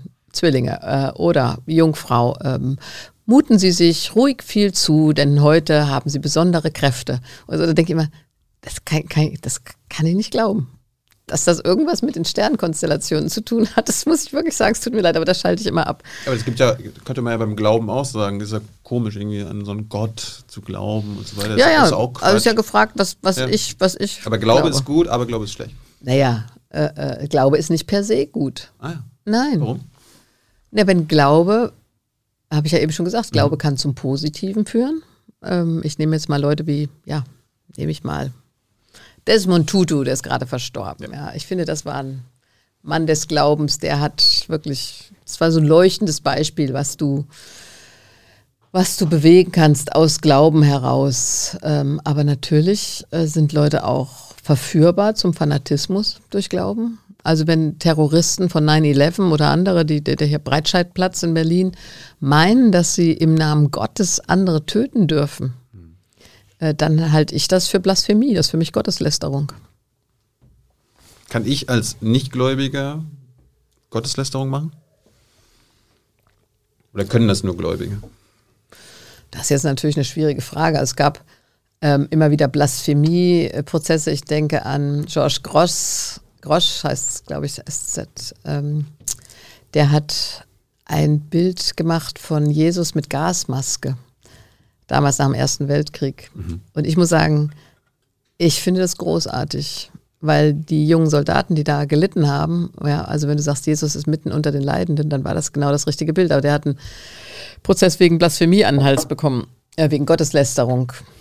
Ich finde, wir müssen das aushalten. Also ich finde, Christen müssen das aushalten und auch Muslime übrigens müssen und Juden und Mus Buddhisten und was weiß ich. Mohammed gezeichnet wird. Ja, wir müssen es aushalten. Wir leben in demokratischen Gesellschaften und dann musst es aushalten, auch wenn es weh tut, dass du sagst, das ist für mich ein bisschen verletzend. Ich habe mich mal aufgeregt, als Madonna sich da selbst ans Kreuz gehängt hat bei einem Konzert. Da mhm. dachte ich, ja, du leidest ganz bestimmt. Ja, also Multimillionärin. Äh, äh, das fand ich für mich blasphemisch, weil ich gedacht habe, also dieses Leiden, äh, dass das Leiden zum Leben gehört, das ist für mich als Christin eine Aussage, die über das Kreuz, ähm, ja, für mich glasklar wird. Selbst Gott hat gelitten. Und wenn sich dann so eine singende Multimillionärin an so ein Kreuz hängt mit, mit Strasssteinchen, äh, ähm, ah, dann habe ich gedacht, okay, lasse. Der Prozess wurde ihr nicht gemacht, glaube ich. Ne? Nein, nein, es wurde ihr kein Prozess gemacht. Und ich denke, wird ja immer mal wieder gefragt, ähm, ich denke, in einer demokratischen Gesellschaft müssen Menschen des Glaubens aushalten, dass auch Spott und Hohn dabei ist, aber Aggression nicht. Mhm. Also ich finde, da sind wir im Moment alle zusammen an so einer Grenze, wo wir sagen müssen, Auseinandersetzung, Debatte, Streit um die Wahrheit, ja. Aber was jetzt stattfindet, da muss ich sagen, werden Grenzen überschritten mit Morddrohungen, mit, also das abschätzige Gepöbel, äh, das ist zum Teil wirklich menschenverachtend und widerlich. Und da frage ich mich, was, was, was sind das für Menschen? Die müssen sich doch selber mal fragen, wer bin ich eigentlich, dass ich so über andere rede? Über meinen Glaube, Aberglaube, was ist es für dich Scheinheiligkeit? Ja, Scheinheiligkeit ist natürlich, wenn ich so tue, als sei ich ein ganz großartiger, ähm, unfehlbarer Mensch. Es gibt keine Unfehlbarkeit, denke ich. Ähm, belasten natürlich auch, wenn eine Kirche eine rigide Sexualmoral predigt mhm. und dann zutage tritt, dass es da massenhaft Kindesmissbrauch gibt. Also das, ich glaube, nichts hat die Glaubwürdigkeit unserer Kirchen, muss ich sagen. Es betrifft nicht nur die katholische, betrifft auch die evangelische, derartig unterminiert wie diese Missbrauchsskandale. Ich muss auch sagen, dass das für mich nicht vorstellbar war. Habe ich mir nicht vorstellen können. Wie echt? Nein, habe ich mir nicht vorstellen können. Ich war ja elf Jahre Bischöfin der größten deutschen Landeskirche evangelischen mhm. und habe natürlich auch die Disziplinarakten immer wieder gesehen, aber um sowas ging es nie. Ähm, es weil, gab, weil das, weil das nie ein Problem war? Ich erinnere mich an zwei Fälle, da ging es darum, dass ein Pfarrer eine Affäre mit einer Organistin oder einer Konfirmandin hatte. Und das ist natürlich auch Missbrauch, ganz klar Machtmissbrauch. Mhm. Aber ich habe nicht einen Fall von Kindesmissbrauch in der Zeit, jedenfalls kann ich sagen, in den elf Jahren gesehen. Und ich konnte es mir nicht vorstellen, weil die Kirche für mich auch immer ein Ort war, an dem Kinder sicher sind und auch Jugendliche sicher sind, in dem ich auch als Kind und Jugendliche mich sicher gefühlt habe. Und das muss ich schon sagen, hat mich echt, das hat mich echt, oder erschüttert mich bis heute. Es ist für mich unvorstellbar, ein Kind sexuell zu missbrauchen. Ja. Aber es ist passiert, auch in ja. der evangelischen Kirche. Auch in der evangelischen Kirche. Wobei in der evangelischen Kirche es immer eben mehr Fälle sind wie, also ja, Organistin, Konfirmandin, ähnliches. Und auch in der evangelischen Kirche, muss man sagen, gab es Vertuschungen, dass man gesagt hat, das wird jetzt nicht öffentlich gemacht. Den Mann versetzen wir, das gab es auch, musste ich jetzt auch begreifen. Dann wurde gesagt, dann wird er versetzt. Und Findest du es gut, dass die Kirchen und gerade jetzt die katholische Kirche äh, das selbst regeln kann? Und Nein. Dass, dass das nicht quasi weltliche Staatsanwaltschaften Nein, ich finde so das nicht richtig. Ich bin, ich bin dafür, dass ähm, wir haben damals auch in, in meiner Zeit als Bischöfin ein Gesetz gemacht, dass alles was angezeigt wird, was eine Straftat ist, der Staatsanwaltschaft übergeben kann, wird. Das kann kein Kirchengericht regeln. Ja? Das ist eine Straftat, nach deutschem Strafrecht eine Straftat. Ist bei den Katholiken aber nicht so. Ich weiß, aber ich bin trotzdem äh, anderer Meinung. Ich bin anderer Meinung. Die Freiheit habe ich ja. Also Klar. ich bin dafür, dass das alles der Staatsanwaltschaft übergeben wird, weil das kannst du nicht intern regeln. Da sind immer Interessen dabei. Die Menschen kennen sich. Da sind persönliche Beziehungen dabei. Es sind Straftaten und Straftaten können nur durch das weltliche Recht geahndet werden. Und bei uns in der evangelischen, ich kann das für die lutherische Landeskirche Hannovers immer nur sagen, da war es dann so, dass eine Straftat wurde der Staatsanwaltschaft übergeben. Und dann wurde nach dem Prozess geguckt, was sind das für äh, disziplinarrechtliche, innerkirchliche Konsequenzen. Aber beispielsweise war es so, das kann ich jetzt, glaube ich, pauschal so sagen, beispielsweise wenn eine Haftstrafe ab zwei Jahren, dann war sofort Entzug der Ordinationsrechte, dann wurde das gar nicht mehr innerkirchlich verhandelt, weil das ja dann äh, in der Regel äh, ähm, heftige Straftat. Und so jemand kann dann auch nicht mehr Pfarrer sein. Jetzt kannst du nicht für die Katholiken sprechen, aber vielleicht kannst du das erklären, warum die Katholiken das abblocken. Ja, die haben einfach ein anderes Verständnis von, äh, äh von dem innerkirchlichen Recht. Also dass die für, für sie ist die Kirche ja ein heiliges System. Also für uns Evangelische äh, also ist die Kirche eine Versammlung, eine Organisationsform, in der die Christen sich ja organisieren kannst du sagen. Und da werden Menschen ausgebildet, die dafür sorgen, dass die Verkündigung und die Sakramentsverwaltung evangeliumsgemäß geschehen. Dafür bilden wir Pfarrerinnen und Pfarrer aus. In der katholischen Kirche ist es so, nulla salus extra ecclesiam, also außerhalb der Kirche gibt es kein Heil. Und die Kirche an sich ist eigentlich untastbar. Das heißt, hm. ganz oft, wenn ich es richtig verstehe, es werden einige Katholiken sagen, ich verstehe es nicht ganz, aber nach meinem Verständnis ist es in der katholischen Kirche so, dass gesagt wird, die Kirche muss geschützt werden. Und ich würde immer sagen, die Opfer ja. müssen geschützt werden. Und ich meine, die Kirche könnte ja auch so denken, wir schützen uns dadurch, dass wir die Übeltäter quasi bestrafen lassen, beziehungsweise dass denen der Prozess gemacht wird. Ja. Nicht, dass die irgendwie versetzt werden. Also ich denke auch, dass das Einzige, was in der Situation hilft, absolute Transparenz ist. Also absolute Transparenz, Akteneinsicht, Aufarbeitung extern. Was Komm, anderes wird nicht helfen. Kommen wir da nochmal hin? Ich meine, jetzt hatten wir ja 16 Jahre CDU, die haben es ja auch quasi parlamentarisch so gut es geht abgeblockt. Könnte ja die neue Ampelregierung könnte ja was ändern. Also ich denke, dass ich denke, muss mhm. ich immer sagen, jetzt für mich, dass die Erschütterung so groß ist, dass die Einsicht folgen wird, dass das nicht intern geht. Das kann nicht intern geklärt werden. Ich meine, wir haben diese Erschütterung ja im Sport und sonst wo überall. Ich finde richtig erstmal muss man sagen, dass heute über Kindesmissbrauch gesprochen wird. Ja, dafür hatten wir gar keine Sprache, dass das, dass das stattgefunden hat. Das hat es offensichtlich immer gegeben, aber ich konnte es mir nicht vorstellen. Aber mhm.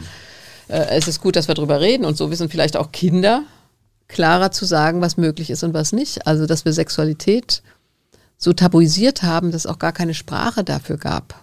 Ja, äh, was ist schön und gut zwischen zwei Menschen an Sexualität mhm. und wo ist da Gewalt? Also ich habe mit einem jungen Mann da in einer Fernsehsendung gesprochen, der ist missbraucht worden, ist heute sogar Pastoralreferent in der katholischen Kirche, hat gesagt, er hat seinen Eltern nicht gesagt, weil er wusste, das würde sie erschüttern, weil sie so katholisch waren und so sehr geglaubt haben, dass der Priester alles richtig macht. Also da ist ja ein ganzes System Ich meine, es gibt ja auch mal wieder immer noch Zweifel an den ganzen Aufklärungswillen der katholischen Kirche. Es gab ja irgendwie diese MAG-Studie vom Verband der Diözesen, habe ich mal rausgesucht.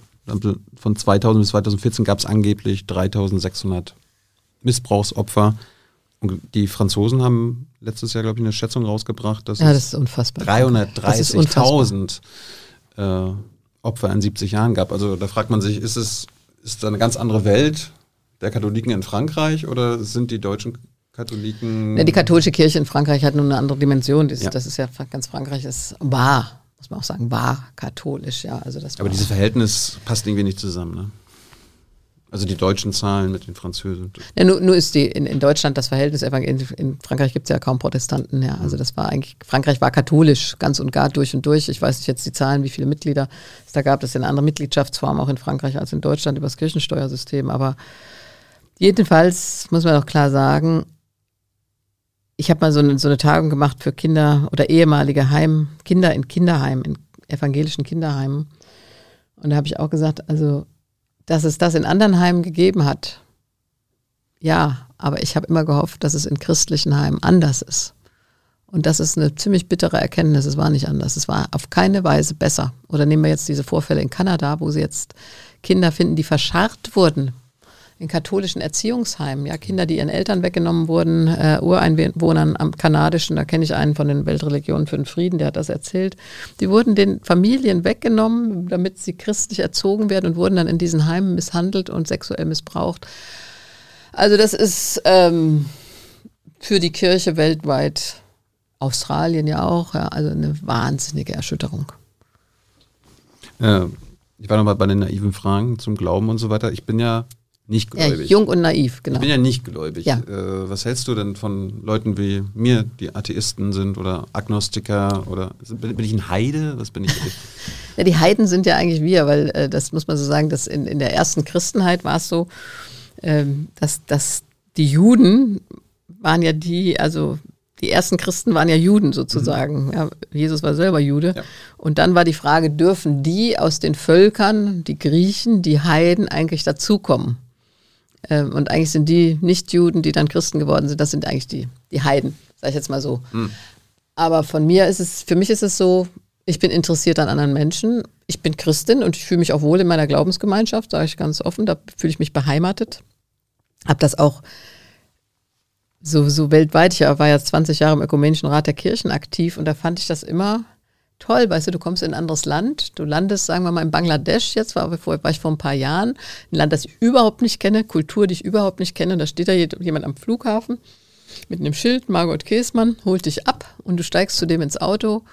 Äh, äh, ja, also ich habe das Vertrauen zu ihm, er hat das Vertrauen zu mir und ich wohne bei denen zu Hause. Wir gehen zusammen in den Gottesdienst. Ich verstehe die Sprache nicht, aber ungefähr die Liturgie begreife ich.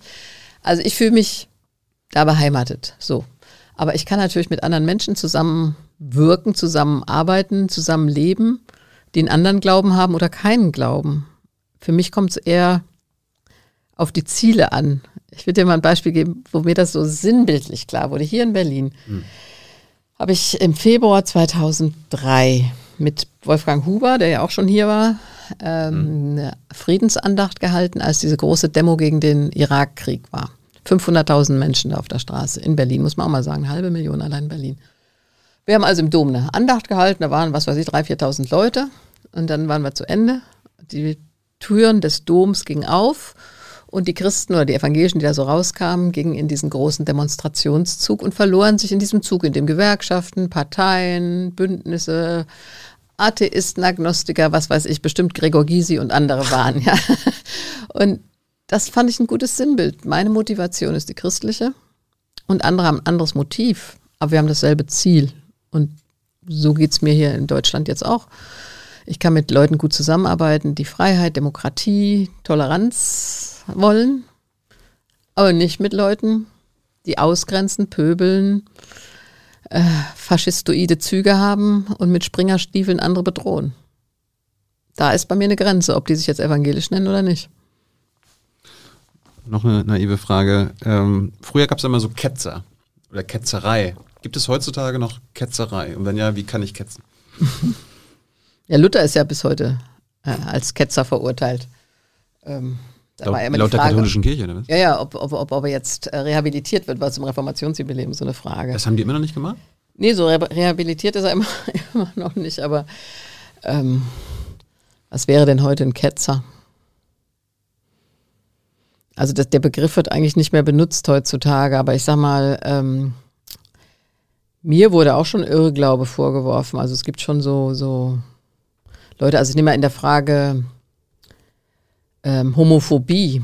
Ja, also da gibt's immer noch Auseinandersetzungen heftige, ja. Also dürfen homosexuell liebende Menschen heiraten, äh, dürfen die als Pfarrerinnen dann im Pfarrhaus wohnen. Ähm, also es ist wesentlich, hat sich wesentlich verändert. Als ich Bischöfin wurde, war das noch ein, ein Riesenthema. Also es war echt schwierig für mich am Anfang. Ähm, das hat sich in den letzten 25 Jahren, würde ich sagen, geändert. Aber dann wird ganz oft von anderen gesagt, äh, das ist Irrglaube. Oder als ich Ratsvorsitzende der Evangelischen Kirche in Deutschland wurde, 2009, hat die russisch-orthodoxe Kirche die Beziehungen zur EKD abgebrochen, nach 50 Jahren Gesprächen, weil sie gesagt haben, Nicht, nicht mit einer Frau, oder?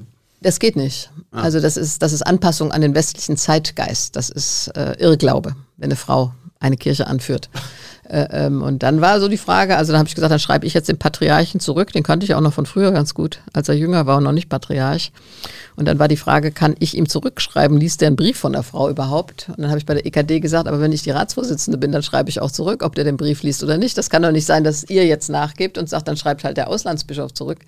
Nee, da schreibe ich schon zurück. Ob er den Brief gelesen hat, weiß ich nicht. Ich habe jedenfalls gesagt, das ist keine Anpassung an Zeitgeist, sondern lutherische Tauftheologie. Jeder getaufte Christ ist Priester, Bischof, Papst. Da gibt es dann keine Hierarchie zwischen Männern und Frauen. Aber das sieht die russisch-orthodoxe Kirche sehr anders, die katholische auch.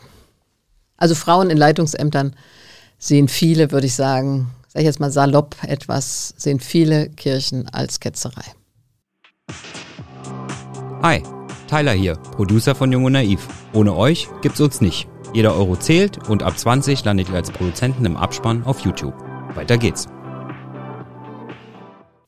Was ist eigentlich evangelisch-lutherisch? Was bedeutet das? Also Na- bei den Katholiken, die haben einen Papst und eine, so eine Pyramidenorganisation. Naja, die lutherische Kirche hat durchaus auch Hierarchien, so ist es nicht, aber ähm, Aber ihr habt, ihr habt keinen Papst zum Beispiel. Nein, also weil Luther eben gesagt hat, wir brauchen keinen Stellvertreter Gottes auf Erden, wenn, wenn Christus mitten unter uns ist, wie wir so schön sagen gerne. Und Luther ist jetzt nicht euer Papst oder sowas. Also, Nee, Luther hat sogar selber gesagt, man soll die Kirche besser nicht nach ihm nennen, weil er ein fehlbarer Mensch ist. Und Luther war ein fehlbarer Mensch, gerade was, was Judentum betrifft. Ja, also da hat Luther einen schweren Schatten hinterlassen. Aber ich finde begeisternd bei ihm, er wollte einen gebildeten Glauben. Ja, also er hat die Bibel in die deutsche Sprache übersetzt, da war er genial. Also ein geniales Sprachgenie. Also das, ich kann das immer in den Begriffen nicht alles behalten, aber ein Begriff wie Lückenbüßer zum Beispiel. Das muss man sich erstmal ausdenken. Bestimmte. Also er hat da gesessen auf der Wartburg, da hat er nur wochenlang rumgesessen und hat erstmal das Neue Testament vom Griechischen in die deutsche Sprache übersetzt. Das gab schon Übersetzungen, aber die waren so kryptisch wie manche Google-Übersetzungen. Ja. Aber er hat dann gesagt, man muss dem Mann auf der Straße, der Frau in der Küche, dem Kind beim Spielen aufs Maul schauen und dann übersetzen. Und so hat er erst vom Griechischen ins Deutsche und dann, als er zurück war in, in Wittenberg, hat er Melanchthon dazu geholt, der viel besser Hebräisch, Hebräisch konnte, ein guter Hebraiker war. Und dann haben die da zusammengesessen und haben jahrelang immer wieder die Bibel übersetzt. 1534 gab es dann die erste Übersetzung insgesamt. Und bis zu seinem Tod, das kann man sehen an Manuskripten, hat er dann wieder durchgestrichen, noch ein besseres Wort gefunden, nochmal, weil er wollte, dass jeder lesen und schreiben kann, hat den Fürsten gesagt, ihr müsst Schulen gründen für Jungen und Mädchen. Das war wirklich im 16. Jahrhundert viel, damit sie selber lesen können und damit sie sich selber Gedanken machen. Also nicht der Priester oder der Pfarrer sagt dir, was du glauben sollst, sondern du sollst selber mitdenken. Und das, das finde ich an der lutherischen Kirche für mich wichtig. Das wird dir nicht von oben gesagt, was du zu glauben du hast. kannst selber in der Bibel nachlesen. Ja, in Afrika, wenn ich einen Gottesdienst gehalten habe, da bringen die auch alle ihre Bibeln mit in der lutherischen Kirche und dann sage ich, predige jetzt über 1. Timotheus 2. Dann schlagen die alle auf und dann lesen die erstmal mit und denken mit. Die Katholiken haben immer auf Lateinisch vorgetragen und dann hat der, Ja. hat der Priester Margot erzählt, was er Latein. glaubt. Ah, Latein. Ja, das, die Messe fand ja auf Latein stand. Die deutsche Messe kam erst mit der Reformation dann. Ja, aber die Leute konnten ja kein Latein. Nein, die konnten Also es nicht verstehen. Priester- ja, aber viele Priester konnten ja auch kein Latein. Wie? Naja, also es waren nicht alle Priester so wahnsinnig gebildet. Also es gab Priester, Aber da muss er wissen, was er da vorliest, oder? Naja, aber das war, das war, ich denke, das ist der große Unterschied, dass die Leute sollten selber wissen, worüber da geredet wird. Sie sollten mitreden. Dann sagen mir manche, ja, aber wenn jetzt alle mitreden, da kommt ja nur Kokolores raus, ja. Sag ich, aber ich finde das schon wichtig. Und wenn ich predige, versuche ich auch so zu predigen, dass die Leute mitdenken können. Ich passe auch immer auf, dass da keiner einschläft, ja. Mache immer mal ein bisschen Humor rein, dass ich noch merke, ob alle wach sind. Aber das ist für mich schon wichtig, lutherisch. Dann äh, der größte Streit, also katholisch, lutherisch reformiert, gibt's ja auch noch, war dann, ähm, also in der katholischen Kirche ist es allein der Priester, der hat einen Weihestatus. Wir sind keine geweihten Menschen, sondern wir sind ganz normale Menschen, die berufen werden in ein Amt. Also der Priester durch seine Weihe hat die Fähigkeit, Brot und Wein real in Leib und Blut Christi zu verwandeln, mhm. die Wandlung. Und da hat Luther gesagt, das glaubt er nicht. Er glaubt, dass Christus zwar präsent ist, aber in, mit und unter heißt es dann Brot und Wein. Also es ist ein Geheimnis des Glaubens. Er ist präsent, aber nicht real präsent. Also das ist Transubstantiation, es wird wirklich verwandelt. Konsubstantiation, ist präsent in Mit und Unter. Und dann gibt es die Reformierten, die sagen, ist nur ein Symbol. Brot und Wein sind nur ein Symbol, das geben die sich selber weiter. Mhm. In vielen reformierten Kirchen gibt es deshalb auch gar keinen Altar, sondern nur eine Kanzel, weil sie sagen, allein das Wort wird gepredigt. Ich glaube, ich war noch nie in einer reformierten. Muss mal Ostfriesland leer oder so. Oder äh, Niederlande, da gibt es viele Reformierte. Bist du so aufgewachsen, dass du mh, hm, wie war das so? Kein Sex vor der Hochzeit? Das war ja auch so ein, so ein christliches Ding. Ich will, jetzt, ich will, jetzt, nicht wissen, ob es bei dir so war, aber. Nee, ich sag mal, meine Mutter war sehr pragmatisch. Ja. Die war lebenserfahren. also meine Mutter war so pragmatisch, äh, ähm, dass sie damals schon gesagt hat, wenn Pille notwendig, sag Bescheid. Du hast ja irgendwann mal äh, die Pille als Geschenk Gottes bezeichnet. hast du das früher auch schon so gedacht? Da habe ich eingelandet. Das war, das war wirklich so. Ich habe eine Predigt geschrieben für den Kirchentag in München 2010 und ich wollte gar nicht, das war natürlich eine Marienkirche, war eine katholische Kirche, hätte ich, ich war da wirklich vielleicht jung und naiv, mhm. so jung war ich aber nicht mehr, und sollte predigen über seid fruchtbar und mehret euch und füllet die Erde. Dann habe ich gedacht, das war damals natürlich geboten. Das Volk Israel sollte sich unbedingt vermehren, damit, äh, ähm, ja, damit es das Land besiedeln konnte. Logisch. Und dann habe ich gedacht, aber heute sind wir natürlich in einer Zeit, in der das Bevölkerungswachstum in vielen Ländern so dramatisch ist, dass die Frauen sich ja auch wünschen würden. Also es ist erstmal ein wirtschaftlicher Faktor, der das Land äh, nicht auf die Füße kommen lässt, aber die Frauen wünschen sich doch. Ich habe es in Äthiopien erlebt, da ist eine Frau gestorben, die hatte schon sieben Kinder und das achte lag quer und dann starb die da. Das will keine Frau. Ja, du willst doch so Kinder haben, dass du auch verantwortliche Elternschaft ausüben kannst. Dann dachte ich, eigentlich ist doch auch ein Geschenk, dass wir heute Zugang zu Verhütungsmitteln haben. Und das habe ich dann gesagt. Aber das, das wurde dann als totale Provokation gesehen. Und dann kam aber eine ganz alte Katholikin zu mir. Also damals habe ich gedacht, ganz alt, ja, das sagt, okay, ist man, als ich jung war, hätte ich auch schon gern die Pille gehabt. Das fand ich so, sie war 76, glaube ich. Und dann dachte ich, ja, natürlich. Verantwortliche Elternschaft heißt ja auch, dass ich plane, also natürlich ist auch ein Kind, ungeplantes Kind, bitte willkommen, ja, freue ich mich auch. Mhm. Aber ist natürlich auch schön, wenn du Elternschaft planen kannst und sagen kannst, ich wollte immer vier Kinder, ich habe ich bekommen, aber ich wollte auch kein fünftes. Also du stehst auch immer noch dazu, was du gesagt hast da vor zehn Jahren. Ja, ich finde, wir können doch sagen, Gott hat uns doch die Fähigkeit gegeben, zu denken, wissenschaftliche Erfindung, würde auch sagen, einen Impfstoff zu erfinden. Ja, da habe ich ja andauernd jetzt Auseinandersetzungen mit irgendwelchen Leuten, die sagen, was Impfen alles, als, also sie sind, sie mhm. glauben an Gott und deshalb brauchen sie nicht geimpft werden. Also ich dann schreibe ich immer zurück, Gott hat uns doch die Fähigkeit gegeben, wissenschaftlich zu denken. Und dass Frauen und auch Männer, würde ich sagen, äh, Sexualität als gute Gabe Gottes sehen. Das ist schon 71 in der evangelischen Denkschrift. Also, dass Sexualität nicht allein auf, auf Familiengründung hinzielt, sondern ein schönes Miteinander von zwei Menschen sein kann. Ähm, das soll doch möglich sein und gleichzeitig soll es möglich sein, Familie zu planen. Äh, und ich denke auch, dass es für Familien gut ist, sagen zu können, so und so viele Kinder. Und die kann ich ernähren. Und dafür habe ich genug Ressourcen. Also insofern würde ich sagen, Zugang zu Verhütungsmitteln. Ich war lange in der Deutschen Stiftung Weltbevölkerung aktiv. Ähm, ist ein Menschenrecht für Frauen, sage ich mal. Die Katholiken haben immer noch auch das Kondomverbot. Die das halte ich für nicht akzeptabel. Allein äh, in Bei Afrika. Ist es nicht so. Nee, nee. Okay. Nee, nee. Also Sexualität ist eine gute Gabe Gottes, steht da. Ähm, also seit ihr sagt, wenn ihr es macht mit Kondom oder und Pille. Naja, da steht, ähm, so ungefähr, sag ich jetzt mal, Vertrauen, Verlässlichkeit, Verantwortung gehören zur Sexualität. Und das finde ich auch wichtig. Also Sexualität ist doch nur gut, wenn sie auf Augenhöhe mit Vertrauen, Verlässlichkeit und Verantwortung passiert und nicht mit Gewalt, äh, mit Hierarchie, äh, mit Ausbeutung oder Druck. So, nochmal zurück zu deinem Theologiestudium. War, war dann eigentlich der Plan, dass du dann auch Pfarrerin wirst? Oder was wolltest, was wolltest du mit dem Studium dann anfangen?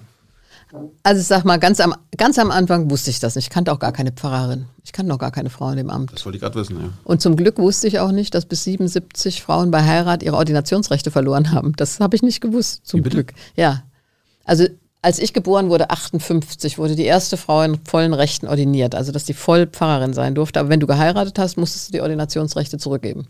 Also durftest du immer nur einen Freund haben, oder was? Nein, das durftest du auch nicht, ja. Also vielleicht einen Verlobten, aber bei Heirat hast du die Ordinationsrechte verloren. Du musstest zölibatär leben. Oh. Das ist aber theologisch gar nicht zu erklären, ja. Also was da theologisch hintersteht. Ich denke, es lag daran, dass man gesagt hat, also das hat irgendwas mit Unreinheit zu tun, Sexualität und Unreinsein und Kinder und Gebären und Schwangerschaft. Ich hab, als ich mal schwanger war, hat einer gesagt, ein Abendmahl nimmt er nicht von der Schwangeren, ja. Und es gab auch Frauen, die diskutiert haben, ob sie das Abendmahl austeilen können, wenn sie ihre Menstruation haben. Das, das ist in, ist in äh, Pfarrkonventen, Pfarrerinnenkonventen diskutiert worden. Habe hab ich ein Protokoll darüber gelesen. Ja. Also das, das, ich denke, es lag daran. Aber das wurde 77 aufgehoben. Also dann konntest du verheiratet sein und Pfarrerin. Das, das ja grade, ich, da hast du gerade angefangen zu Da habe ich angefangen zu studieren. Und am Anfang wusste ich es auch nicht wirklich. Aber dann ist natürlich, wozu studierst du Theologie? Ich dachte erst, ich bleibe vielleicht an der Uni. Mhm. Man konnte so ähm, Fakultätsexamen machen, aber dann ist es natürlich so, dann trägst du dich in eine Liste ein der Theologiestudierenden deiner Landeskirche und dann denkst du, na, was mache ich nun mit dem ganzen Studium? Ich will ja auch einen Beruf haben. Und dann kam das so langsam als Idee. Dann habe ich auch geheiratet. Mein Mann war auch Theologiestudent und dann. Wir ja. werden Pfarrer-Ehepaar oder sowas. Haben wir uns gedacht. Ja? Ja. Hat dann aber auch nicht geklappt. Dann war ich nämlich mit Zwillingen schwanger. Und dann hat die Landeskirche gesagt, also da war es so, es gab damals zu viele Pfarrer. Ich bin ja hier Babyboomer-Generation und dann wurde gesagt, eine Pfarrehe, ein Gehalt, mehr gibt es nicht. Und entweder ihr teilt euch die Stelle oder einer hat die Stelle. Und dann wollten wir teilen. Wir waren ja jung und naiv. oder äh, wie soll ich sagen? Eine Stelle und das Gehalt sollte man sich teilen. Ja, huh. das war damals so. Aber und dann hat, hat jeder so eine 20-Stunden-Woche gehabt, oder? Weil das die Arbeitszeit ja nicht beim Pfarrer-Ehepaar. Also, ja, aber jedenfalls wurde dann gesagt, dann kam extra die Pröbstin angefahren und hat gesagt, sie kriegen jetzt noch Zwillinge und das kann man der Gemeinde doch nicht zumuten. Sie können doch sowieso nicht mit drei kleinen Kindern richtig arbeiten. Mhm. Und dann habe ich klein beigegeben und dann hat mein Mann die ganze Stelle gekriegt und ich durfte als Assistenzfahrerin arbeiten, so viel ich wollte, aber ohne Gehalt. Und das hat mich echt frustriert. Also da war ich frustriert. Was hast du gemacht? Ja, war Druck genug da. Ähm, und dann kam aber ein älterer Mann, muss man sagen, älterer weißer Mann, die werden ja heute ziemlich verachtet, aber Werner Simpfendörfer, der hat dann gesagt, weißt du was, Margot, nutzt die Zeit und promovier. Und dann habe ich gedacht, ah, promovieren, ne, traue ich mich nicht so richtig. Und dann hat der mich aber geschickt zu äh, Konrad Reiser, äh, der war damals in Bochum Theologieprofessor für Ökumene. Und das war toll. Also ich habe dann echt promoviert nebenbei, habe mir dann einen Computer angeschafft. Da muss man mal sagen, 1987, das war so eine Maschine, war so eine bessere Schreibmaschine. Mhm. Und habe die Besenkammer ausgeräumt, habe dann einen Schreibtisch hingestellt und dann habe ich promoviert. Zum Thema Armut und Reichtum als Anfrage an die Einheit der Kirche. Gut recherchiert, ja. Warum hast du das Thema gewählt? Ich war damals im Ökumenischen Rat der Kirchen äh, sehr aktiv. Muss man sich vorstellen, das ist ein Zusammenschluss von Kirchen aus aller Welt, ja, Afrika, Asien, Lateinamerika, außer der römisch-katholischen. Und damit hat sich für mich, ich habe ja gesagt, 74, 75 war das Jahr in Amerika war entscheidend und 83 wurde ich als Jugenddelegierte zum Ökumenischen Rat der Kirchen nach Vancouver geschickt. Und das war für mich so ein, wie soll ich sagen, Aha-Erlebnis, ähm, Horizonterweiterung da waren afrikanische Kirchen, ja, mit auf einmal afrikanischer Theologie, Befreiungstheologie aus Lateinamerika, Theologie des Pazifik, die Theologie der Kokosnuss, erinnere ich mich nochmal, ja, da waren auch hm. russisch-orthodoxe natürlich, mit denen ich mich sofort in Clinch begeben habe. Aber es war, ähm, es war so eine Horizonterweiterung und dann habe ich nach und nach, wir waren dann in Bolivien und in Kamerun und was weiß ich wo. Und mir ist auf einmal so klar geworden, weißt du, ein, sag ich, nehmen wir jetzt mal Tansania.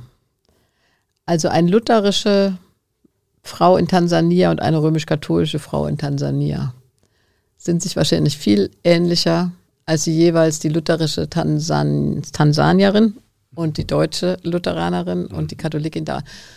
Armut und Reichtum spaltet die Kirche viel mehr als Konfession, das ist eigentlich meine These. Also die Kirchen sind getrennt aufgrund der finanziellen Ressourcen. Und eigentlich ist das Abendmahl ja ein Symbol, deshalb heißt es die eucharistische Vision. Beim Abendmahl teilen wir eigentlich, was wir haben, Brot und Wein. Und das müssten die Kirchen der Welt auch real teilen. Kurz gefasst, meine Dissertation. War auch ähm, die Ungleichheit in Deutschland für dich ein Thema? Also auch später als Bischöfin oder so weiter? Meine, Na, später schon. Ich muss jetzt mal sagen, äh, habe ich vorhin ja schon erzählt, als als Jugendliche habe ich das nicht so empfunden. Ich muss auch sagen, ich habe keine bettelnden Menschen erlebt. Das habe ich erst mal in den USA gesehen, dass Leute betteln. Das hat mich da auch schockiert. Ja. Also so eine Armut, die habe ich in meiner Kindheit und Jugend nicht erlebt. Aber habe ich natürlich dann später erlebt. Ich meine, jetzt, wenn du das siehst, äh, in Deutschland, die Obdachlosen, äh, hier am Bahnhof, gerade in Hannover, als ich hergefahren bin, steht da eine Frau mit einem Einkaufswagen und ihr ganzes Hab und Gut ist das. Ich habe mich dann immer engagiert. Ähm, für Asphalt, das Straßenmagazin in Niedersachsen, für Förderung von Kindern aus armen Familien und anderes mehr als Bischöfin natürlich. Ähm, ja, gerade auch im Bereich Obdachlosigkeit, ja. Also ich finde, es gibt ein Menschenrecht auf Wohnen und dass Menschen in Deutschland äh, ohne Obdach sind. Das, das regelt der Markt, Margot. Ja, aber es muss, wenn wir eine soziale Marktwirtschaft sind, dann muss das Soziale auch seinen Raum haben. In Finnland gibt's ja jetzt dieses, und Bremen hat das gerade übernommen, Housing First. Das habe ich erlebt bei den, bei den Straßenzeitungsverkäufern, als wir im, im Winter 2021 konnten wir die Jugendherberge in Hannover öffnen für Menschen ohne Obdach. Und das einer Kalle, der hat das dann so schön erzählt, hat gesagt, er ist wieder Mensch geworden. Der konnte auf einmal eine Tür zumachen, kleines Zimmer nur, hat eine eigene Dusche, konnte sich waschen geschützt zur Toilette gehen. Also hat auf einmal eine Tür einfach, die du zumachen kannst. Und deshalb muss ich schon sagen, also Housing First in Finnland wird jetzt gesagt, also erst müssen die Leute eine Unterkunft haben und dann kann Drogenberatung, Suchtberatung, äh, Arbeitsvermittlung und alles andere kommen. Also davon bin ich überzeugt von dem Konzept Housing First. Aber jetzt, um es mal ein bisschen politischer und ökonomischer zu machen, ich meine, die ökonomische und soziale Ungleichheit in Deutschland ist so krass wie noch nie. Mhm. Ich meine, mittlerweile haben wir zwei Familien, die in Deutschland so viel Vermögen haben wie die unteren 42 Millionen Deutschen. Das, das kann man sich nicht vorstellen. Nee. Und das sind ja auch politische Entscheidungen. Also ich meine, die Politik kann das fördern, kann da was gegen tun. Also ich denke, ich hoffe ja von der neuen Regierung, dass sie äh, eine Vermögensteuer gibt es nicht. Das ändert. Ich wäre dafür gewesen. Ich meine, in der, in der, in der Diskussion war eine Vermögenssteuer. Ja, äh, hat die äh, FDP gesagt, Margot, ja, aber dann hätten die anderen ein bisschen mehr fighten müssen. Mhm. Äh, ich meine, gut, man muss immer Kompromisse machen, das weiß ich auch, aber Vermögenssteuer wäre das eine Thema, aber zum Beispiel die ganze Frage von Wohnraum und wie wird Wohnraum genutzt und wer nutzt welchen Wohnraum. Ich meine, Berlin hier hat ja nun äh, auch einen Entscheid, bin mal gespannt, wie damit umgegangen wird. Ähm, also, also ich viele, muss, viele gespannt. Ja, ja, aber ich muss mal sagen, ich habe ja auch eine Tochter hier in Berlin. Mhm. Also die Kosten als meine älteste Tochter angefangen hat, hier in Berlin zu studieren, das war, glaube ich, 2001. Dann habe ich noch gesagt, oh Mann, die hat das, das preiswerteste Zimmer, das je jemand hatte, 2001 hier in Berlin. Ja, irgendwo Friedrichshain war das, glaube ich. Äh, während jetzt die Preise unvorstellbar sind. Und du kannst einfach auch kein Haus kaufen mehr in, als Familie in irgendeiner, in irgendeiner Stadt. Das geht nicht. Das, ja. das alle müssen raus. Also da wünsche ich mir schon, dass die Politik mal ein paar Konzepte macht, wie man diese Städte wiederbelebt. Apropos Steuern und so weiter, äh, die Leute würden mir den Kopf abreißen, wenn ich nicht nach der Kirchensteuer frage. Mhm. Findest du es gut? Wir haben ja eigentlich Trennung von Staat und Kirche, dass der Staat. Nee, der Staat kriegt ja Geld dafür von der Kirche.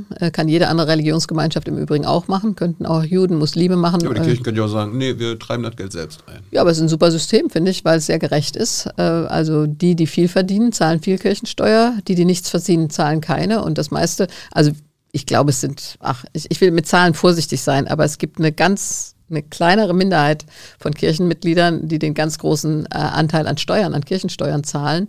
Und das meiste geben wir aus als Kirchen. Äh, 80 Prozent werden ausgegeben für Personal. Und das Personal arbeitet in der Regel mit denen, die wenig ja. haben, mit Kindern, äh, mit Rentnern, mit Alten, die keine Kirchensteuer zahlen. Also insofern. Aber warum, warum zahlen dann die Bundesländer zum Beispiel die Gehälter der Bischöfe? Nee, also Entschuldigung, muss ich mal sagen, die evangelischen nicht. Gut, ja. aber bei den katholischen F ist es. Das ist aber, da bin ich nicht für verantwortlich. Also mein Gehalt wurde immer aus Kirchensteuermitteln gezahlt, als Bischöfin und auch als Pfarrerin. Sollte man vielleicht bei den Katholiken auch andenken. Oh. Das finde ich dann zum Beispiel unfair, dass da da. Das liegt am Konkordat. Was ist das? Das ist ein, ein Staat, quasi ein Staatskirchenvertrag mit, zwischen Katholiken und Staat. Aber die evangelischen Bischöfe werden aus Kirchensteuermitteln bezahlt. Schön. Ich bin jetzt nicht für die katholische Kirche Nein, zuständig. aber das ist.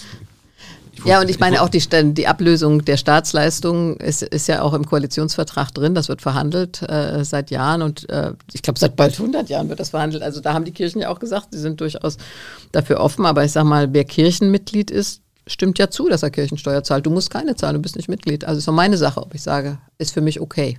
Ich zahle meinen Anteil und wer mehr verdient, zahlt mehr.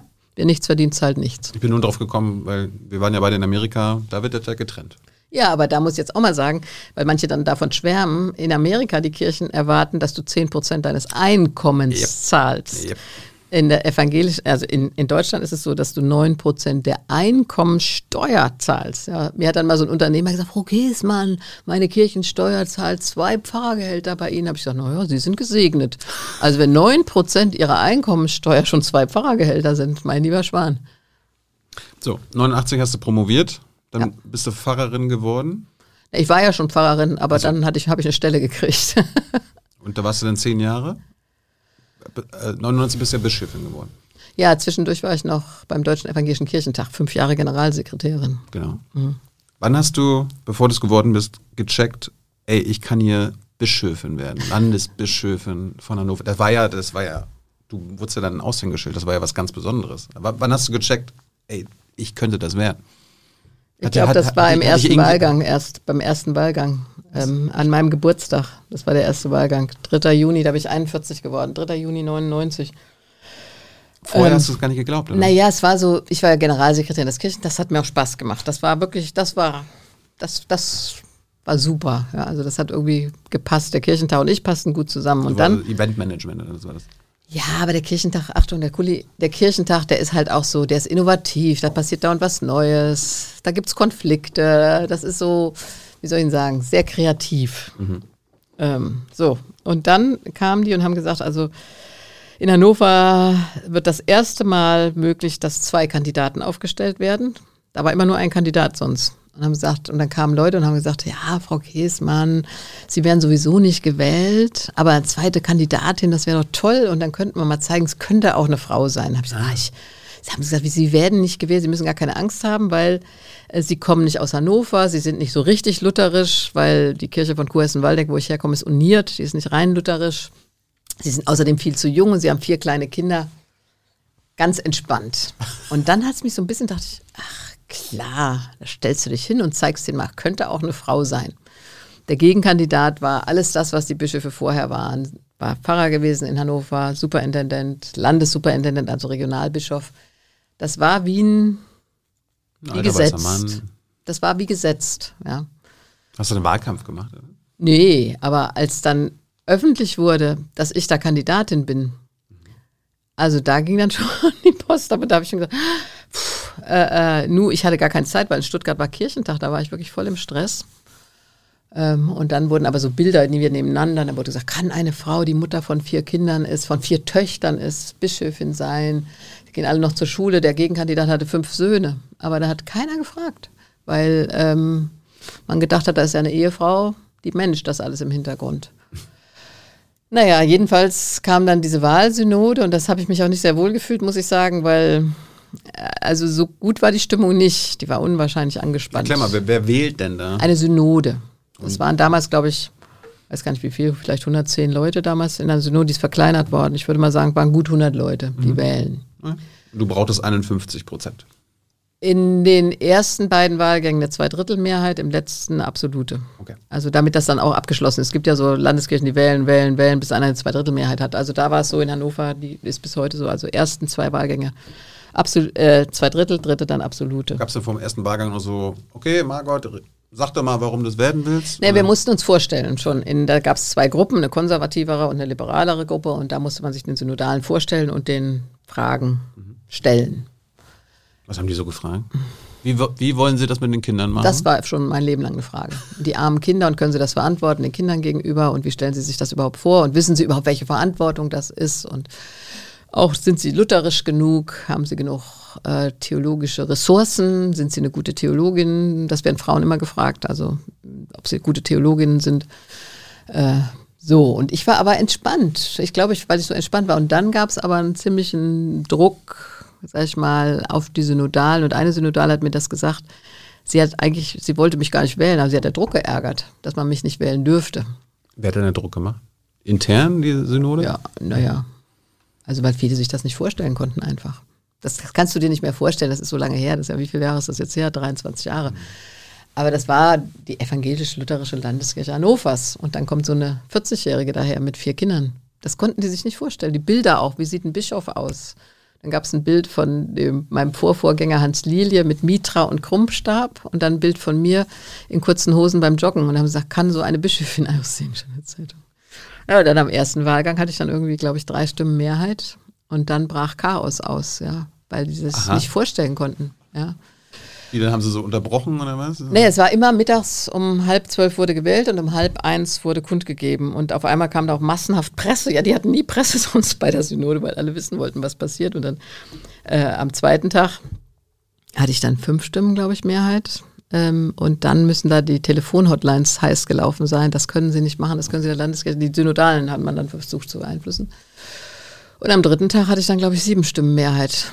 Ähm, und war gewählt. Und dann brach Chaos aus in meinem Leben. Das kannst du dir nicht vorstellen. Da war Presse, Interviews, Funk und Fernsehen. Ja, aber hast du nicht nach dem ersten Wahlgang schon ein bisschen Panik ja, äh, geschoben? hatte ach Das war ja mein Geburtstag, dann bin ich nach Hause nach Fulda erstmal gefahren und musste meinen Kindern schon beibringen. Ich hatte denen das gar nicht so groß erzählt, weil ich dachte, interessiert die ja auch nicht so. Wird eh nix. Dann habe ich gesagt, das könnte sein, dass wir nach Hannover ziehen. Haben gesagt, was, Mama? Ja. Dann war es so. Und dann habe ich lauter Blumensträuße gekriegt, das weiß ich noch, bin ich, mein Mann kam dann zum dritten Wahlgang. Und dann sind wir mit dem ICE nach Hause gefahren, ich glaube mit, mit zwölf Blumensträußen. Dann hat eine Frau im ICE gesagt, arbeiten Sie für Fleurop? das werde ich nie vergessen. Arbeiten Sie für Fleurop? Und abends in der Tagesschau kam ich dann vor dem Papst und haben alle gesagt, guck mal, naja, war schon aufregend. Also, Wie hat sich dein Leben verändert? Außer, dass du nach Hannover ziehst? naja, das ist. Also Du warst das, eine öffentliche Person, Ja, das kann man sich nicht vorstellen. Das habe ich mir auch nicht vorstellen können. Also weil, ich auf einmal eine öffentliche Person war und ständig über irgendwas gefragt wurde, äh, zu irgendwas, dann bin ich das erste Mal in eine Talkshow eingeladen worden in meinem Leben, drei nach neun. Und ich dachte so, ja, warum denn nicht? Kann sich ja eine Talkshow. Dachte, ist doch gut, christlichen Glauben ins Gespräch bringen. Und dann war der Wolfgang Job und hat mir ein kleines Kreuz mit so Strasssteinchen überreicht. Und ich war so naiv, ja, und habe das genommen, habe gesagt, ach, das ist aber nett, Dankeschön, habe mir es umgelegt. Dann ging ein Shitstorm, ein schwuler Modedesigner überreicht dir ein Kreuz und ah, da kriege ich jetzt noch Hitzewallungen. Also dann waren da schon Fettnäppchen, ja. Wie stehen zu, Sie zu Miefe Güne, weiß ich noch. Ähm, Joachim Frank, Chefredakteur der Frankfurter Rundschau, damals habe ich das gefragt, dann in einem Interview. Abtreibung und, ah, naja, kannst dir vorstellen. Also da. Nee, ich kann mir das nicht vorstellen. Und dann Landeskirchenamt, das ist erstmal ein Konsistorium, ja, das ist ein gesetztes Gremium. Da bist du auf einmal die Vorsitzende. Bist du denn so lange Landesbischöfin gewesen? Also was war der Plan, bis du stirbst? Oder gibt es dann Ja, so alle... bis 68 wäre es gewesen. Also da wird auch nicht zwischendurch noch gewählt. Du wärst dann 28 Jahre Ja, ich, hätte ich bleiben können. Also so. du kannst natürlich zurücktreten. Ich bin dann auch zurückgetreten, allerdings nicht so geplant, aber Ja. ja. Also ich hätte bis 68 bleiben können. Wow. Aber ich finde es auch ganz interessant, dass das Leben auch noch anderes vor hatte. Ja. Also ich war es elf Jahre. Passt auf den Tag, genau. Bin ich ausgezogen nach elf Jahren. Und dann du 2009 quasi so als Höhepunkt noch Ratsvorsitzende der evangelischen Kirchen geworden. Das war dann auch nochmal, muss ich sagen, noch ein besonderer Tag, weil, ähm, Dann bist du die, was war das, Chefin der Evangelikalen oder was? Wie, nee, der Evangelikalen nicht, aber der evangelischen Kirche in Ja. Deutschland. Also, die, also das sind die Landeskirchen äh, der evangelischen Kirche in Deutschland und da muss ich vorstellen, es ist wie eine Föderation. Also die Landeskirchen sind natürlich autonom, aber die schließen sich zusammen als evangelische Kirche in Deutschland und haben dann einen Rat, der sie repräsentiert, eine Synode, der sie repräsentiert, die wählt einen Rat, ein kleineres Gremium und der Rat wählt eine Ratsvorsitzende und das ist eigentlich dann so nach außen das Sprachrohr der evangelischen Kirche. ist ein bisschen wie, es gibt einen niedersächsischen Ministerpräsidenten und du wurdest dann quasi Bundeskanzler der evangelischen Kirche. Ja, wobei man eben sagen muss, die Synode der evangelischen Kirche entscheidet viel, aber die Landeskirchen sind auch, naja, die Bundesländer ja auch, die sind auch sehr autonom, also äh, die können auch vieles für sich entscheiden, aber du, ich denke, Wolfgang Huber hat das vor allen Dingen dann äh, stark gemacht, dass er auch sehr stark das öffentliche Gesicht war. Das hat sich ja auch für die Kirchen, die Medienlandschaft verändert. Ja, also mein Vorvorgänger im Amt in Hannover war auch Ratsvorsitzender Eduard Lohse und der hat mir mal gesagt, ja, dann bat mich die evangelische Kirche in Deutschland ab und an irgendwo einen Vortrag zu halten. Ja, aber dieses mediale System, dass du auf einmal das Gesicht der evangelischen Kirche bist, das ist, denke ich, erst bei Wolfgang Huber so massiv geworden. Die Medien haben sich ja da einfach auch verändert. Die suchen dann eine Person. Ja. Wolfgang war auch schon bei Jung und Naiv. Ihr habt übrigens noch so 10, 15 Minuten Zeit, eure Fragen zu stellen. Also. Äh, Hans kommt dann gleich mit den, mit den okay. Publikumsfragen für dich. Habe ich schon zwei Liter Wasser getrunken, ja. glaube ich, ja. Aber deine Ratsvorsitzendenschaft war ja schnell vorbei dann, ne? Wegen der. Das waren wenige Monate, ja, und weil ich dann, ich bin, das wissen weiß nur Gott und die Welt, ja, ja, also unter Alkoholeinfluss Auto gefahren. Als ich das Auto in die Garage einparken wollte, kam ein Polizeiauto, hat mich kontrolliert. Ähm, und ich hatte zu viel Alkohol getrunken. Wart ihr vorher auf einer Kirchenparty oder was? Nein, das, ich weiß, dass, also irgendwo stand, ich glaube, das war sogar die FAZ nach einer nächtlichen Tour durch das Kneipen- und Rotlichtmilieu Hannovers. Da ich gesagt, also die Fantasie der Leute ist wirklich heftig. Ja, also wir, ich war einfach beim Spanier. Ich hatte ja. aber nichts gegessen und zu schnell was getrunken. Ja, das war so. Und ich hätte natürlich ein Taxi nehmen können, ja. Was mich noch interessiert äh, bei deiner Biografie, das Sakrament der Ehe. Ich meine, du hast dich hm. als Landesbischöfin scheiden lassen. War das, gab es dann einen Aufruhr? Ja, ja, klar. Wie kann man das machen? Naja, nicht nur, wie kann man das machen, sondern auch die Frage, kann ich Bischöfin bleiben? Das war mir auch klar, dass die Frage kommt. Ähm ja, früher war es ja so, wenn du Pfarrer warst und dich scheiden lassen hast, musst, wurdest du versetzt oder so, ne? Wurdest du versetzt. Das habe ich aber schon geändert. Manche haben dann gesagt, das hätte ich geändert in Voraussicht, dass ich mich eines Tages scheiden lassen. Das war aber nicht so. Nein, weil ich dann gesagt habe, das muss ja, also das muss ja besprochen werden. Der Mensch scheitert an vielem, ja, an den Geboten. Nicht nur an, an, am sechsten Gebot, sondern auch an anderen. Und wir haben in Deutschland inzwischen das Zerrüttungsprinzip, habe ich dann gesagt, und nicht mehr das Schuldprinzip. Und wenn ein Kirchenvorstand mir sagt, der Pfarrer kann bleiben, hier ist nichts in unserer Kirchengemeinde zerstört, ähm, dann sollte er auch bleiben können oder sie. Ähm, und dann bei meiner Scheidung war das so, ich muss auch sagen, dass mein Mann und ich auch, das war schon für uns beide, also für so ein Paar ist das ja der Endpunkt eines langen Prozesses. Aber für alle anderen ist es natürlich, hä, wie kann das sein? Und ich fand das toll. Ich bin dann zum leitenden Juristen gegangen und habe ihm das gesagt. Dr. von Fietinghoff haben gesagt, das kommt. Ganz seriöser, solider Jurist. Und er hat dann gesagt, Frau Käsmann, dann nehmen wir mal die Rechtssammlung aus dem Regal und hat dann in der Rechtssammlung geguckt und hat gesagt, ähm, was der Kirchenvorstand für andere ist, ist für Sie als Bischöfin der Senat der Landeskirche. Und wenn der Senat Ihnen das Vertrauen ausspricht, können Sie im Amt bleiben. Der Senat hat mir dann das Vertrauen ausgesprochen, aber das war ein Spießrutenlauf. Also das war dann natürlich auch in der Presse, Seite 1. Mhm. Also erstmal 2006 Brustkrebs, Seite 1, dann 2007 Scheidung. Und ich musste dann vor jedem Generalkonvent, also das sind immer die Pfarrerinnen und Pfarrer eines Sprengels, die mich dann alle befragen konnten und auch fragen konnten, wie ich meine, dass ich als geschiedene Frau Bischöfin bleiben könnte, wie ich das vereinbaren kann. Das, das war nicht angenehm, aber die Mehrheit war eben dafür, dass ich bleibe. Und viele Pfarrerinnen und Pfarrer haben mir auch hinterher gesagt, das hat für sie manches erleichtert, weil es auch so einen Bann gebrochen hat. Und äh, ja, also schön war die Erfahrung nicht. Und deshalb muss ich nochmal sagen, mein Respekt umso mehr vor der Synode der EKD, dass sie mich glasklar dann als geschiedene Frau 2009 zur Ratsvorsitzenden gewählt hat. Das war natürlich auch ein Signal. Ja. Welche Rolle spielt der Ehrgeiz für dich im Leben? Bist du eine ehrgeizige Person? Es hat mal, also ich, noch bevor ich Bischöfin war, hat mal ein Kirchenoberer gesagt, die junge Frau ist aber ziemlich ehrgeizig. Und ich weiß, das hat mich damals verletzt. Er sagt das, nein, wie kann er das sagen und wie furchtbar. Und dann habe ich irgendwann gedacht, eigentlich möchte ich ja auch, dass meine Töchter ehrgeizig sind. Ich möchte ja, dass die was wollen im Leben. Und dann habe ich gesagt, nee, Ehrgeiz ist auch gut. Also du hast nur eine begrenzte Lebenszeit, du hast ein paar Gaben und dann versuch doch auch in dieser begrenzten Zeit mit den Gaben was zu machen. Also inzwischen finde ich ehrgeizig nicht mehr negativ, sondern würde sagen, klar, ich, ich habe mich auch zur Wahl gestellt. Klar, ja. Und in deiner Welt hast du alles erreicht?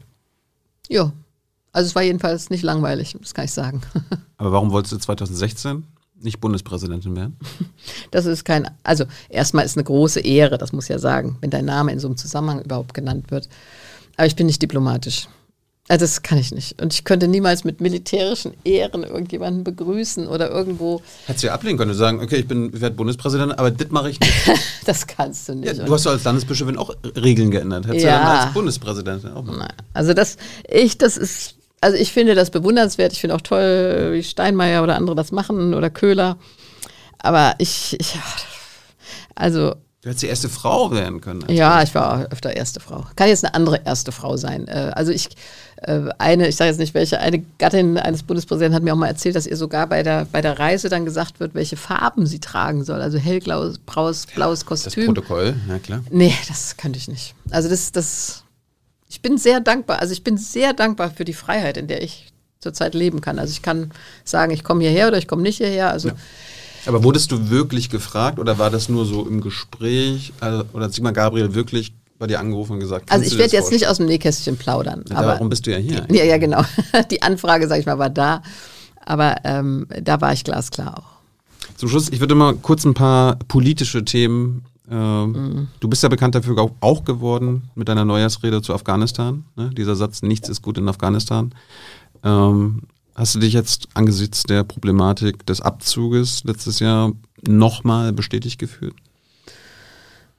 Na, ich hätte ungern Recht behalten. Also mir wäre es lieber, es wäre besser in Afghanistan, aber das ist grauenvoll.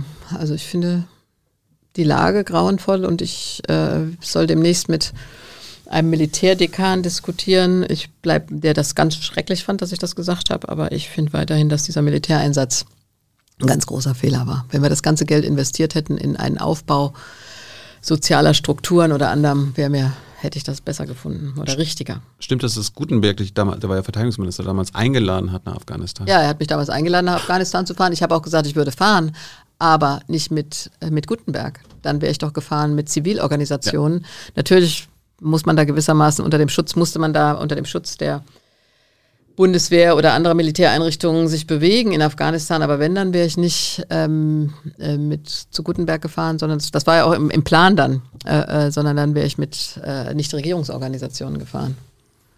Das nächste Afghanistan, was uns ja droht, ist jetzt der Einsatz im Mali.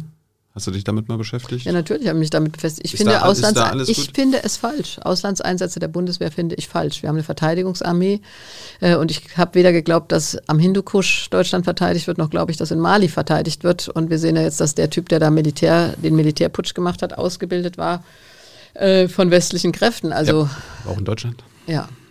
Gibt es einen gerechten Krieg? Nein, für mich nicht. Also Krieg soll nach Gottes Willen nicht sein, haben die Kirchen der Welt 1948 in Amsterdam beschlossen oder ausgesagt und dazu stehe ich auch. Also ich bin Pazifistin. Ich, ich glaube nicht, dass ein Krieg Welt besser macht. Dann Thema Waffenexporte. Deutschland gehört zu den Top 5 weltweit äh, Waffenexporteure. Gleichzeitig sagt die Bundesregierung auch die heutige, das ist restriktiv, Margot. Nein, es ist nicht restriktiv. Also wir, wir exportieren ja inzwischen auch in Krisengebiete, auch an Saudi-Arabien, das im Jemen Krieg führt unter grausamsten Umständen. Also ich finde, Rüstungsexporte ist ein grauenvolles Thema. Und wenn wir sagen, dass unsere Wirtschaft davon auch noch profitiert, von den Kriegen in aller ja, Welt, ja. wenn die Geflüchteten aus diesen Kriegen dann zu uns kommen als Botschafter genau dieser Kriege, dann wollen wir sie aber nicht haben. Also Rüstungsexporte halte ich für ein Riesenthema. Ich engagiere mich dagegen auch. Ähm, in Sachen Abtreibung soll es was Neues geben mit dieser äh, Bundesregierung, der 219a, also das ja. Werbeverbot soll abgeschafft werden. Also ich finde Findest den Begriff Werbeverbot total irreführend. Also ja. Informationen, ja, ja, welche das ja. Ich finde, eine Frau muss sich informieren dürfen, ob eine Ärztin, ach so, habe ich so viel herumgeführt. Ja, äh, ich finde, eine Frau muss sich informieren dürfen, ähm, ob eine Ärztin und mit welchen Mitteln eine Ärztin Abtreibung durchführt. Also ich möchte nicht, dass eine Frau sich unter Druck fühlt, abzutreiben. Ich wünsche mir, dass jede Frau, wenn sie schwanger ist, unter gesicherten, liebevollen Umständen schwanger sein und ihr Kind bekommen kann. Aber ich weiß, dass die Umstände manchmal andere sind. Und mhm. dann ist es mir lieber, eine Frau kann gesichert und nicht bei irgendwelchen Engelmachern, wie das früher hieß, äh, ähm, ähm in, unter obskuren Umständen, sondern gesichert äh, abtreiben, ja. Findest du es in Ordnung, dass der 218 bestehen bleiben soll? Ich meine, da ist ja quasi, das ist immer noch die Kriminalisierung von Abtreibung. Das ist ja, es ist natürlich ein Kompromiss, äh, dass gesagt wird, äh, es bleibt straffrei, aber es ist trotzdem äh, äh, äh rechtlich verboten. Also best, ich fände steht im Strafgesetz. Ja, ja, ne? ja, also ich denke, langfristig wird sich das auch ändern. Ähm, aber wie gesagt, ich wünschte mir, dass alle Frauen Zugang zu Verhütungsmitteln haben, nur schwanger werden, wenn sie schwanger werden wollen und dann glücklich und froh ihr Kind mit ihrem Partner zusammen bekommen. Aber das ist eine ideale Welt, die wir nicht haben. Und in der realen Welt, in der wir leben, möchte ich, dass Frauen dann unter sicheren Umständen abtreiben können, wenn sie sagen, ich kann dieses Kind aus welchen Gründen auch immer nicht bekommen. Ähm, bist Feministin. Ja. Was heißt das? Dass ich für die Rechte von Frauen eintrete. Ich halte das auch nicht für ein Schimpfwort. Und für mich ist das auch nicht gegen Männer gerichtet. Ich habe überhaupt nichts gegen Männer. Aber ich denke, dass es in der Welt, und ich habe wirklich viele Länder der Welt gesehen, so viele Frauen unter unfassbaren Umständen leben und ihre Gaben, ihre Kreativität nicht leben können. Ähm, also das regt mich zum Beispiel auch auf, also wir haben jetzt keine Zeit mehr, aber bei Afghanistan hat mich dauernd aufgeregt, dass die gesagt haben, ja, aber wir haben Mädchenschulen gebaut, ja. Also wenn die Bundeswehr zum Ziel hat, Frauenrechte in aller Welt aus durchzusetzen, äh, ähm, dann müssen wir das aber auch in anderen Ländern tun. Saudi-Arabien haben wir super Wirtschaftsbeziehungen. In Saudi-Arabien kann eine Frau sich nicht frei bewegen. Ähm, also gut, anderes Thema. Also ich, Frauenrechte sind, finde ich, ein großes Thema, aber für Männer und Frauen. Und äh, zum Schluss, wie hältst du es mit dem unserem Kapitalismus und unserem Wirtschaftssystem. Ja, so eine kleine Frage zum Schluss, da hätten wir noch eine Minute. Du, du kannst doch gerne mal wiederkommen, falls du dich wohlgefühlt hast, dann reden wir dann nächstes Mal drüber. Über Kapitalismus. Also ich finde. Ja, aber so Ressourcenverbrauch, naja, Klimawandel. Das ist, doch, ich, das ist doch auch glasklar. Also Bewahrung der Schöpfung, will ich nur mal sagen, hat der Ökumenische Rat der Kirchen seit 1983 auf der Tagesordnung gehabt. Und äh, also wir haben unsere Erde nur von den Kindern geborgt. Das war schon Slogan, als ich jung war. Ähm, insofern ähm, denke ich, die Klimaschutzbewegung war zu wenig mächtig. Ich hoffe, dass sie jetzt klarer wird. Wir sehen ja schon wieder, dass es Kompromisse gibt.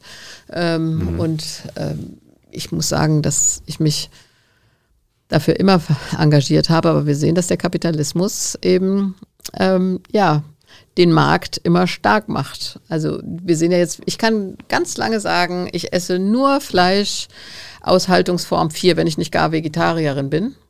Aber wenn dann Aldi Nord sagt, Haltungsform 1 und 2 verkaufen wir nicht mehr, dann ändert sich der Markt. Ja, also insofern bin ich da auch Realistin, aber ich sehe, wie viel, wie viel zerstört wird durch ja, die Macht des Geldes. Wäre Jesus Kapitalist gewesen? Nein. Warum? Ja, weil er sich für die Menschen interessiert hat und nicht für die Macht. Und letzte Frage, bevor Hans kommt. Äh, Olaf Scholz hat wie Gerhard Schröder darauf verzichtet, bei der Vereidigung zu sagen, so wahr mir Gott helfe. Findest du das schlimm? Was heißt schlimm? Also ich habe dann, ich habe ja jede Woche eine Kolumne, dann habe ich dann geschrieben, schade, aber ist ein Spiegel der Realität. Ja, noch 1960 waren 94 Prozent der Westdeutschen Mitglied einer Kirche, jetzt sind es 54 Prozent aller Deutschen. Das ist ja eine Realität, dass keine Mehrheit mehr christlich ist, obwohl ich sagen muss, so war mir Gott helfe, ist auch eine Entlastung, weil man sagen kann, ich schaffe echt nicht alles, aber ich weiß, dass ich manchmal Beistand brauche. ich habe mich gefragt, warum hat Merkel das immer gesagt? Also so nach dem Motto, kann ja nicht schaden. Äh. Nee, ich denke, es ist auch ein bisschen darum, dass nicht alles in meiner Macht steht. Das ist schon auch ein bisschen demütig. Margot, damit beenden wir das Ding. Ja. Du bist hiermit gerne eingeladen, das nochmal zu machen. Danke. Falls du Lust hast. Habe ich richtig warm geredet. Falls du dich wohlgefühlt hast. War nett. Nett ist doof, ja. War interessant. Schön. Und jetzt kommt Hans Warst mit, gut vorbereitet. mit dem Publikum. Achso, jetzt kommen die Publikumsfragen. Gut. Viel Spaß damit. Du bist fertig, okay? Ja, ich bin durch. Großes Publikumsinteresse, Gut. muss man schon mal sagen. Ähm, ganz viele Querbeet-Fragen. Clara zum Beispiel möchte wissen, wie wichtig ist die Bibel heute und findest du es gut, wenn zur Konfirmation im Gottesdienst statt eines Bibeltextes ein Text von Margot Kessmann gelesen wird? Das ist ihr passiert, sagt sie. Tatsächlich? Das, mhm. Nein, ich denke, in der, im Konfirmationsgottesdienst sollte das Evangelium gelesen werden und ich kann mir auch vorstellen, dass das auch so war.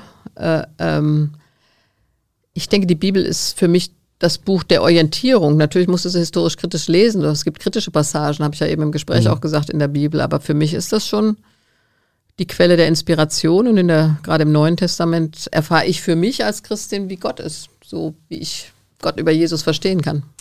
Da gab es eine Frage, was hältst du von den Evangelikalen? Das ist ja eine äh, Richtung von Menschen, die sich sehr stark am Evangelium, also an der Bibel äh, orientieren, sagen sie jedenfalls, die häufig auch aus einer persönlichen Beziehung sozusagen zu Gott äh, ihre Glaubensvorstellung schöpfen. Ist das was, mit dem du etwas anfangen kannst? Also ich sag mal, es gibt Evangelikale, mit denen ich mich ganz gut verständigen kann, aber es gibt ähm, welche, die beispielsweise Kreationisten sind mhm. und sagen, ich kann nicht an die Evolutionstheorie glauben. Äh, äh, Darwin leugnet die Schöpfung, wie sie in der Bibel steht. Und da muss ich sagen, habe ich vorhin schon gesagt, Gott hat uns nur auch Verstand gegeben. Ja, ich finde, dass die Schöpfungsgeschichte wunderschön, es sind ja zwei, wunderschön komponiert sind. Aber es ist ein Verständnis aus dem Glauben heraus. Äh, ich kann trotzdem physikalisch akzeptieren, äh, äh, was die Evolutionsforschung ergeben hat, kann aber auch mit einem Physiker, wie verstorben inzwischen Hans-Peter Dürr, diskutieren, der sagt, die Energie des Urknalls, woher die kam, kann er auch nicht erklären. Also ich denke, da können sich Theologie und Naturwissenschaft schon begegnen gab mal einen niedersächsischen Ministerpräsidenten, der stand den Evangelikalen relativ nahe. Ja. Ernst Albrecht. Äh, hat, ähm, ich glaube, man tut Trump kein Unrecht, wenn man sagt, im Grunde gehört er auch in diese äh, Ecke. Boah, Inwiefern das, beeinflusst also das äh, politisches Trump, Handeln? Also bei Trump wäre ich ganz vorsichtig, ob ich den da als, als aus christlicher Motivation handelnd äh, gesehen hätte. Also für mich ist das so menschenverachtend äh, äh, ähm, und so voller Lüge was Trump von sich gibt, also dass ich dem absprechen würde, äh, das Christsein, sage ich mal nicht gleich, aber dass er aus christlicher Motivation handelt, den halte ich für einen totalen Egomanen. Ähm, allerdings muss ich sagen, fand ich dann schon auch sehr merkwürdig, dass manche Evangelikale ihn dann da gesegnet ja. haben ähm, und äh, über andere. Man fühlt sich beauftragt. Ja, moralisch den Stab brechen, aber dann bei Trump sagen mit seinen ganzen Frauenaffären, ich kann jeder Frau zwischen die Beine packen äh, und dann sagen, aber wer ohne Sünde ist, werfe den ersten mhm. Stein. Ja, anderen vergeben sie gar nichts. Also das ist für mich Machtmissbrauch.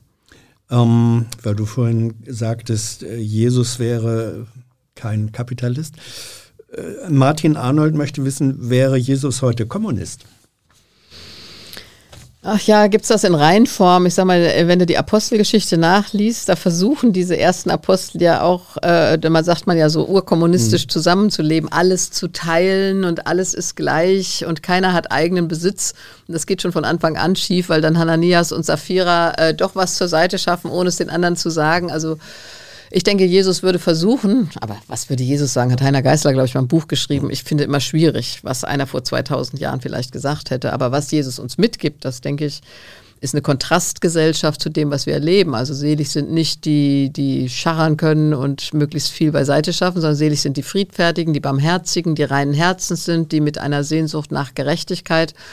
Also das ist schon eine Vorgabe, anders zu leben, als wir zurzeit leben. Felix Z. möchte wissen, wie bewertest du die aktuelle Stellung der Kirche in der Gesellschaft? Ähm, wie schätzt du die weitere Rolle ein vor dem Hintergrund, dass sich immer mehr vor allem junge Menschen von der Kirche abwenden? Ja, ich denke, wir gehen auf eine Minderheitenposition zu. Ich habe ja eben gesagt, im Moment sind es 54 Prozent, aber ich erlebe ja gerade in Ostdeutschland, als Reformationsbotschafterin war ich ja oft unterwegs und predige auch viel in ostdeutschen Gemeinden. Da ist es eine deutliche Minderheitenposition. Äh, ich sage mal, in Wittenberg sind noch 15 Prozent Mitglied einer Kirche. Äh, da, wo Luther geboren wurde, Eisleben sind 7 Prozent. Ähm, das heißt, da können wir schon sehen, wie es sein wird. Es wird eine kleine, kleiner sein. Wir werden aber trotzdem eine gute und wichtige Rolle in der Gesellschaft spielen können. Und die, die dann Mitglied einer Kirche sind, sind es ja dann auch sehr bewusst. Und ich nehme jetzt mal die Kirchen in der DDR. Also Christian Führer beispielsweise in der Nikolaikirche, ja, der hat gesagt, ich habe die Friedensgebete angefangen mit mhm. fünf Leuten. Wir waren fünf. Zwischendurch waren wir dann mal 3000 in der Hochzeit. Ohne und dann waren, es kaum die Demonstrationen gegeben hätte, die dann sozusagen... Ja, und, ja, und der ähm, Ruf keine Gewalt, führte, der, ja. der, kam mhm. aus den Kirchen in Ostberlin, in Leipzig, in Dresden auf die mhm. Straße. Also ich denke, da haben die Kirchen in ihrer Minderheitenposition eine gute, gewichtige gesellschaftliche Rolle gespielt und ich hoffe, dass die Kirchen das dann insgesamt in einer Minderheitenposition auch tun. Ähnlich fragt Atalanta, wichtig, aus welchen Gründen treten eigentlich Menschen aus der Kirche aus? Ja, Kirchensteuer hatten wir ja vorhin mhm. als Thema, ist für viele ein Punkt. Äh, die höchste Austrittszahl, also der Peak ist bei jungen Männern, die das erste Mal ihre Gehaltsabrechnung bekommen und die dann sagen, huch, also das ist mir zu viel. Ich habe gelesen, dass aus der evangelischen Kirche treten Leute aus, weil sie ihnen zu politisch ist, aus der katholischen, weil sie ihnen zu unpolitisch ist und der Missbrauchsskandal mhm. ähm, den wir vorhin hatten, der spielt auch eine große Rolle. NTT fragt, ähm, was ist eigentlich deiner Meinung, was ist deiner Meinung nach das Gute am christlichen Glauben, was auch heute noch Bestand hat? Und ab wann, Fortsetzung, wird deiner Meinung nach der Glaube problematisch? Also für mich ist das Gute am christlichen Glauben tatsächlich die Botschaft Jesu, dass wir gewaltfrei, friedlich, mit Respekt vor der Würde des anderen miteinander leben können, weil Jesus hat keine Hierarchien gewollt und keine Menschen ausgegrenzt. Das ist für mich ähm, eine ganz eine ganz wichtige Botschaft und ich denke, dass wir die in unserer Gesellschaft heute eben auch brauchen. Glaube wird problematisch, wann immer er fundamentalistisch wird. Mhm. Und Fundamentalismus heißt dann, ich erkläre meine Wahrheit, die ich über Gott für mich gefunden habe, zu alleinigen. Und alle, die diese Wahrheit nicht akzeptieren, sind dann als Menschen weniger wert. Und dann ist Fundamentalismus ausgrenzen und neigt auch zur Gewalt. Aber wenn ich akzeptiere, dass ich eine Wahrheit habe und du hast eine andere Wahrheit über Gott gefunden oder lebst ohne einen Gottesbezug, dann kann ich tolerare heißt ertragen, ertragen, dass wir unterschiedlich sind und trotzdem miteinander leben. Anne Saliba fragt, glaubst du, das Bild vom Menschen als Krone der Schöpfung äh, hat uns teilweise blind gemacht, zum Beispiel, wo es um Klimakrise und Ressourcenverschwendung geht?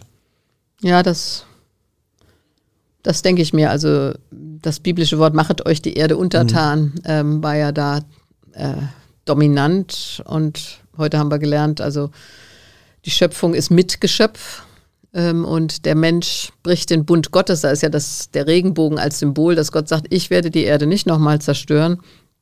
Aber auf der anderen Seite dieses Bundesschlusses sind wir es als Menschen, die dem nicht gerecht werden, dass wir die Mitschöpfung ähm, mit Respekt behandeln, was die Tierwelt, aber auch die Pflanzenwelt betrifft. Ähm, Im Grunde benachbart der Frage, Toad Lover fragt, ähm, ist CO2-Kompensation eigentlich als moderner Ablasshandel zu verstehen? Ja, das ist eine Art moderner Ablasshandel, das würde ich, ja? Äh, ähm, das würde ich so sagen. Ich verbrauche und äh, äh, kann dann dafür zahlen. Das ist schon sowas. Schwierig wird es jetzt, es das tatsächlich kommt, ähm, dass Atomenergie äh, als nachhaltig erklärt wird, äh, dann kommt es natürlich Zynismus gleich.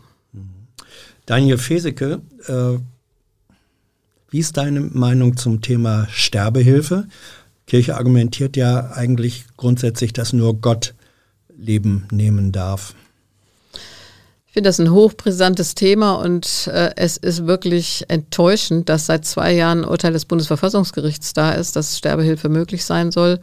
Ähm, aber die Politik es nicht schafft oder dem ausweicht, ähm, da auch klare Gesetzgebung folgen zu lassen, weil im Moment mhm. ist das ja ein, offenes Feld. Äh, ähm, alles ist, alles ist im Grunde straffrei. Ich finde aktive Sterbehilfe problematisch, wenn sie Würdest du Sterbehilfe einem Verwandten geben, wenn er dich darum bittet? Ja, das kommt darauf an. Ich will das sagen, nicht in jedem Fall, weil ich kenne den Fall eines 26-Jährigen in einer schweren Depression, der das wollte und dann nach der, nach der Behandlung, äh, er wollte es nicht mehr. Ich bin dafür, in den Fällen, in denen klar ist, dass ein Mensch auf den Tod zugeht. Also wenn ich jetzt, ich hatte schon zweimal eine Krebsdiagnose, hätte ich jetzt eine Krebsdiagnose und weiß in sechs Monaten, das ist unheilbar. Mhm. In sechs Monaten werde ich sterben diesen Prozess abzukürzen, damit du nicht das volle Leiden hast, das finde ich akzeptabel. Wenn zwei Ärzte bestätigen, dass das ein Prozess auf den Tod hin ist, unrevidierbar. Aber ein Menschen, der an sich gesund ist, da hatten wir ja diese Geschichte ja. mit äh, im Fernsehen, wie hieß das denn von wem? Na, Gott, das Fernsehschauspiel, wo ein Mann sagt mit 78, mhm. er will einfach nicht mehr leben. Das finde ich schwierig, weil unsere kapitalistische Gesellschaft dann irgendwann doch sagen würde, ja, Leute mit 78 sind eh nicht mehr effektiv. Die kosten Rente, die kosten Gesundheitsversorgung. Da hätte ich größere Befürchtungen. Aber wenn jemand auf den Tod zugeht und diesen Prozess abkürzt, finde ich das akzeptabel.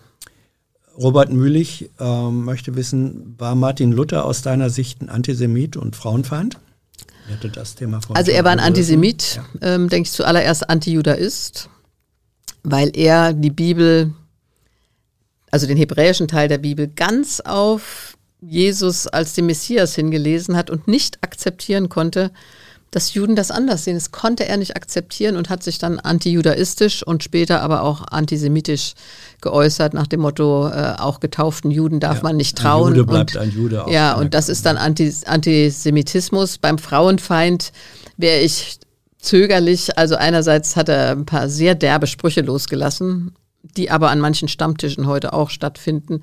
Er hat gleichzeitig. Was nicht besser macht. Nee, aber er hat gleichzeitig Katharina von Bora hochgeschätzt mhm. äh, ähm, und hat auch ja äh, äh, Frauen und Frauen als Mütter dann in seiner Zeit äh, auch Bildung für Frauen, habe ich ja vorhin schon gesagt, äh, sehr positiv gesehen. Also ich sag mal, ein Feminist war er nicht, aber äh, ja. Ja, ähm, da waren verschiedene Fragen, die sagten, vor dem Hintergrund, du selbst hast vorhin, glaube ich, gesagt, da ist ein Schatten der Antisemitismus war ein Schatten über Luther. War das dann trotzdem richtig, ihn so zu feiern, 400 Jahre Luther, wie die evangelische Kirche? Also 500, 500 ähm, pardon, ja. aber da will ich mal sagen, das glaube ich noch nie. Ähm, und das hat auch äh, hier Herr Nachama gesagt, hier aus Berlin. Mhm. Die evangelische Kirche noch nie den Antisemitismus und Antijudaismus Luthers so thematisiert hat wie zu diesem Jubiläum.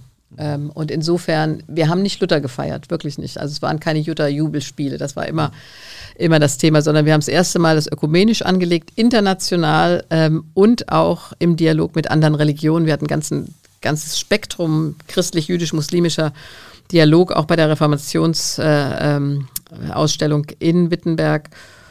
Und mir war wichtig, dass bei diesem Jubiläum der Antijudaismus und Antisemitismus klar auf dem Tisch lag und thematisiert wurde. Andreas Stein möchte wissen, wenn die Bibel durch Gott inspiriert wurde, ähm, kann es auch andere moderne Schriftstücke und Texte geben, die die gleiche Funktion übernehmen? Zum Beispiel, sagt er, könnte man Gott im Herr der Ringe finden? Also vielleicht findet sich für Herr der Ringe-Fans da was, aber jetzt müssen wir mal sagen, die Bibel ist zuallererst ein Glaubensbuch. Also Menschen haben aus ihrem Glauben heraus oder haben ihre Glaubenserfahrungen mit Gott aufgeschrieben. Über diese ganzen Jahrtausende hinweg haben genau diese Geschichten wieder andere inspiriert, die an Gott glauben. Also die Entstehung der Bibel ist ja ein langer, langer Prozess. Auch die Abstimmung, welche Bücher kommen in die Bibel, welche kommen nicht rein, haben wir vorhin kurz gestreift. Also das kannst du dich einfach so ersetzen. Das ist ein Buch des Glaubens auf der ganzen Welt in, in weit über 100 Sprachen übersetzt. Äh, ich denke, dass man Gott auch vielleicht Göttliches in anderen Sprachen Schriften finden kann, aber für mich ist es das zentrale Buch, auf das ich mich beziehe in meinem Glauben. Robert Mühlich, äh, kannst du nach dem Holocaust noch an Gott glauben? Ja, ich habe ja erzählt, das war die erste ja. Vorlesung bei Jürgen Moltmann, äh, ähm, die ich gehört habe. Und ich meine, wir haben nicht viel Zeit, aber ich will mal sagen, eine Geschichte von Eli Wiesel ähm, hat mich da immer berührt, dass ähm, die Gefangenen in einem KZ zugucken müssen, wie drei Menschen gehängt werden, die Brot gestohlen haben, unter ihnen ein achtjähriger Junge. Und einer aus der Menge sagt dann, wo ist jetzt Gott? Und einer zeigt auf den Jungen und sagt, siehst du ihn nicht, da ist er doch, da stirbt er gerade. Also, dass Gott selbst nicht Leid schickt, aber bei den Menschen ist, die leiden.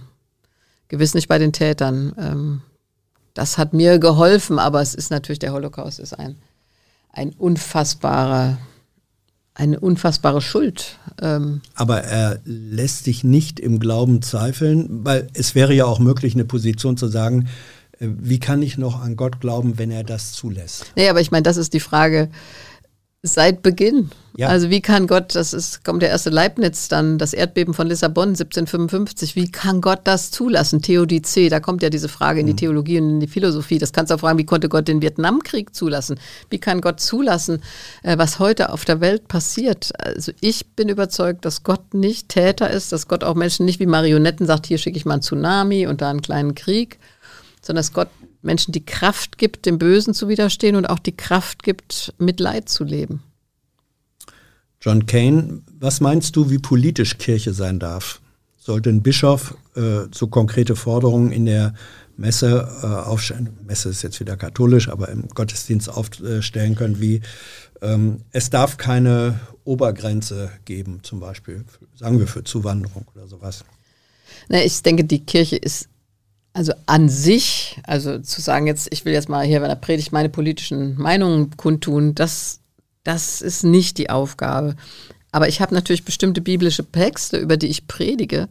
Und die kann ich ja nicht vom Weltgeschehen, das akut uns betrifft, loslösen. Also wenn ich predige über der Fremdling, der unter euch wohnt, den sollt ihr schützen, Dann kann ich nicht sagen, das hat aber nichts mit Fremden bei uns heute zu tun. Oder äh, äh, selig sind die Friedfertigen, äh, dann kann ich nicht sagen, hat aber mit Frieden so konkret nichts zu tun, geht es um deinen inneren Frieden. Also ich denke, aus dem Evangelium her auch Stellung zu beziehen zu akuten Fragen, dass die Bibel hat ja was mit dem Leben der Menschen zu tun, die ist ja nicht da und da ist das Leben der Menschen. Und Polis, da geht es ja um unser Zusammenleben, unsere Gesellschaft und deshalb hat äh, ja die Bibel und die Kirche immer auch was mit dem Leben zu tun. Sehr politisch bist du für die Impfpflicht. Ich bin inzwischen dafür. Äh, lange habe ich gedacht, das braucht es nicht, weil die Menschen vernünftig sind. Aber ich muss mal sagen, ich sehe einerseits die Einsamkeit vieler alter Menschen. Ich bin da auch in so einem Seelsorge-Telefongruppe.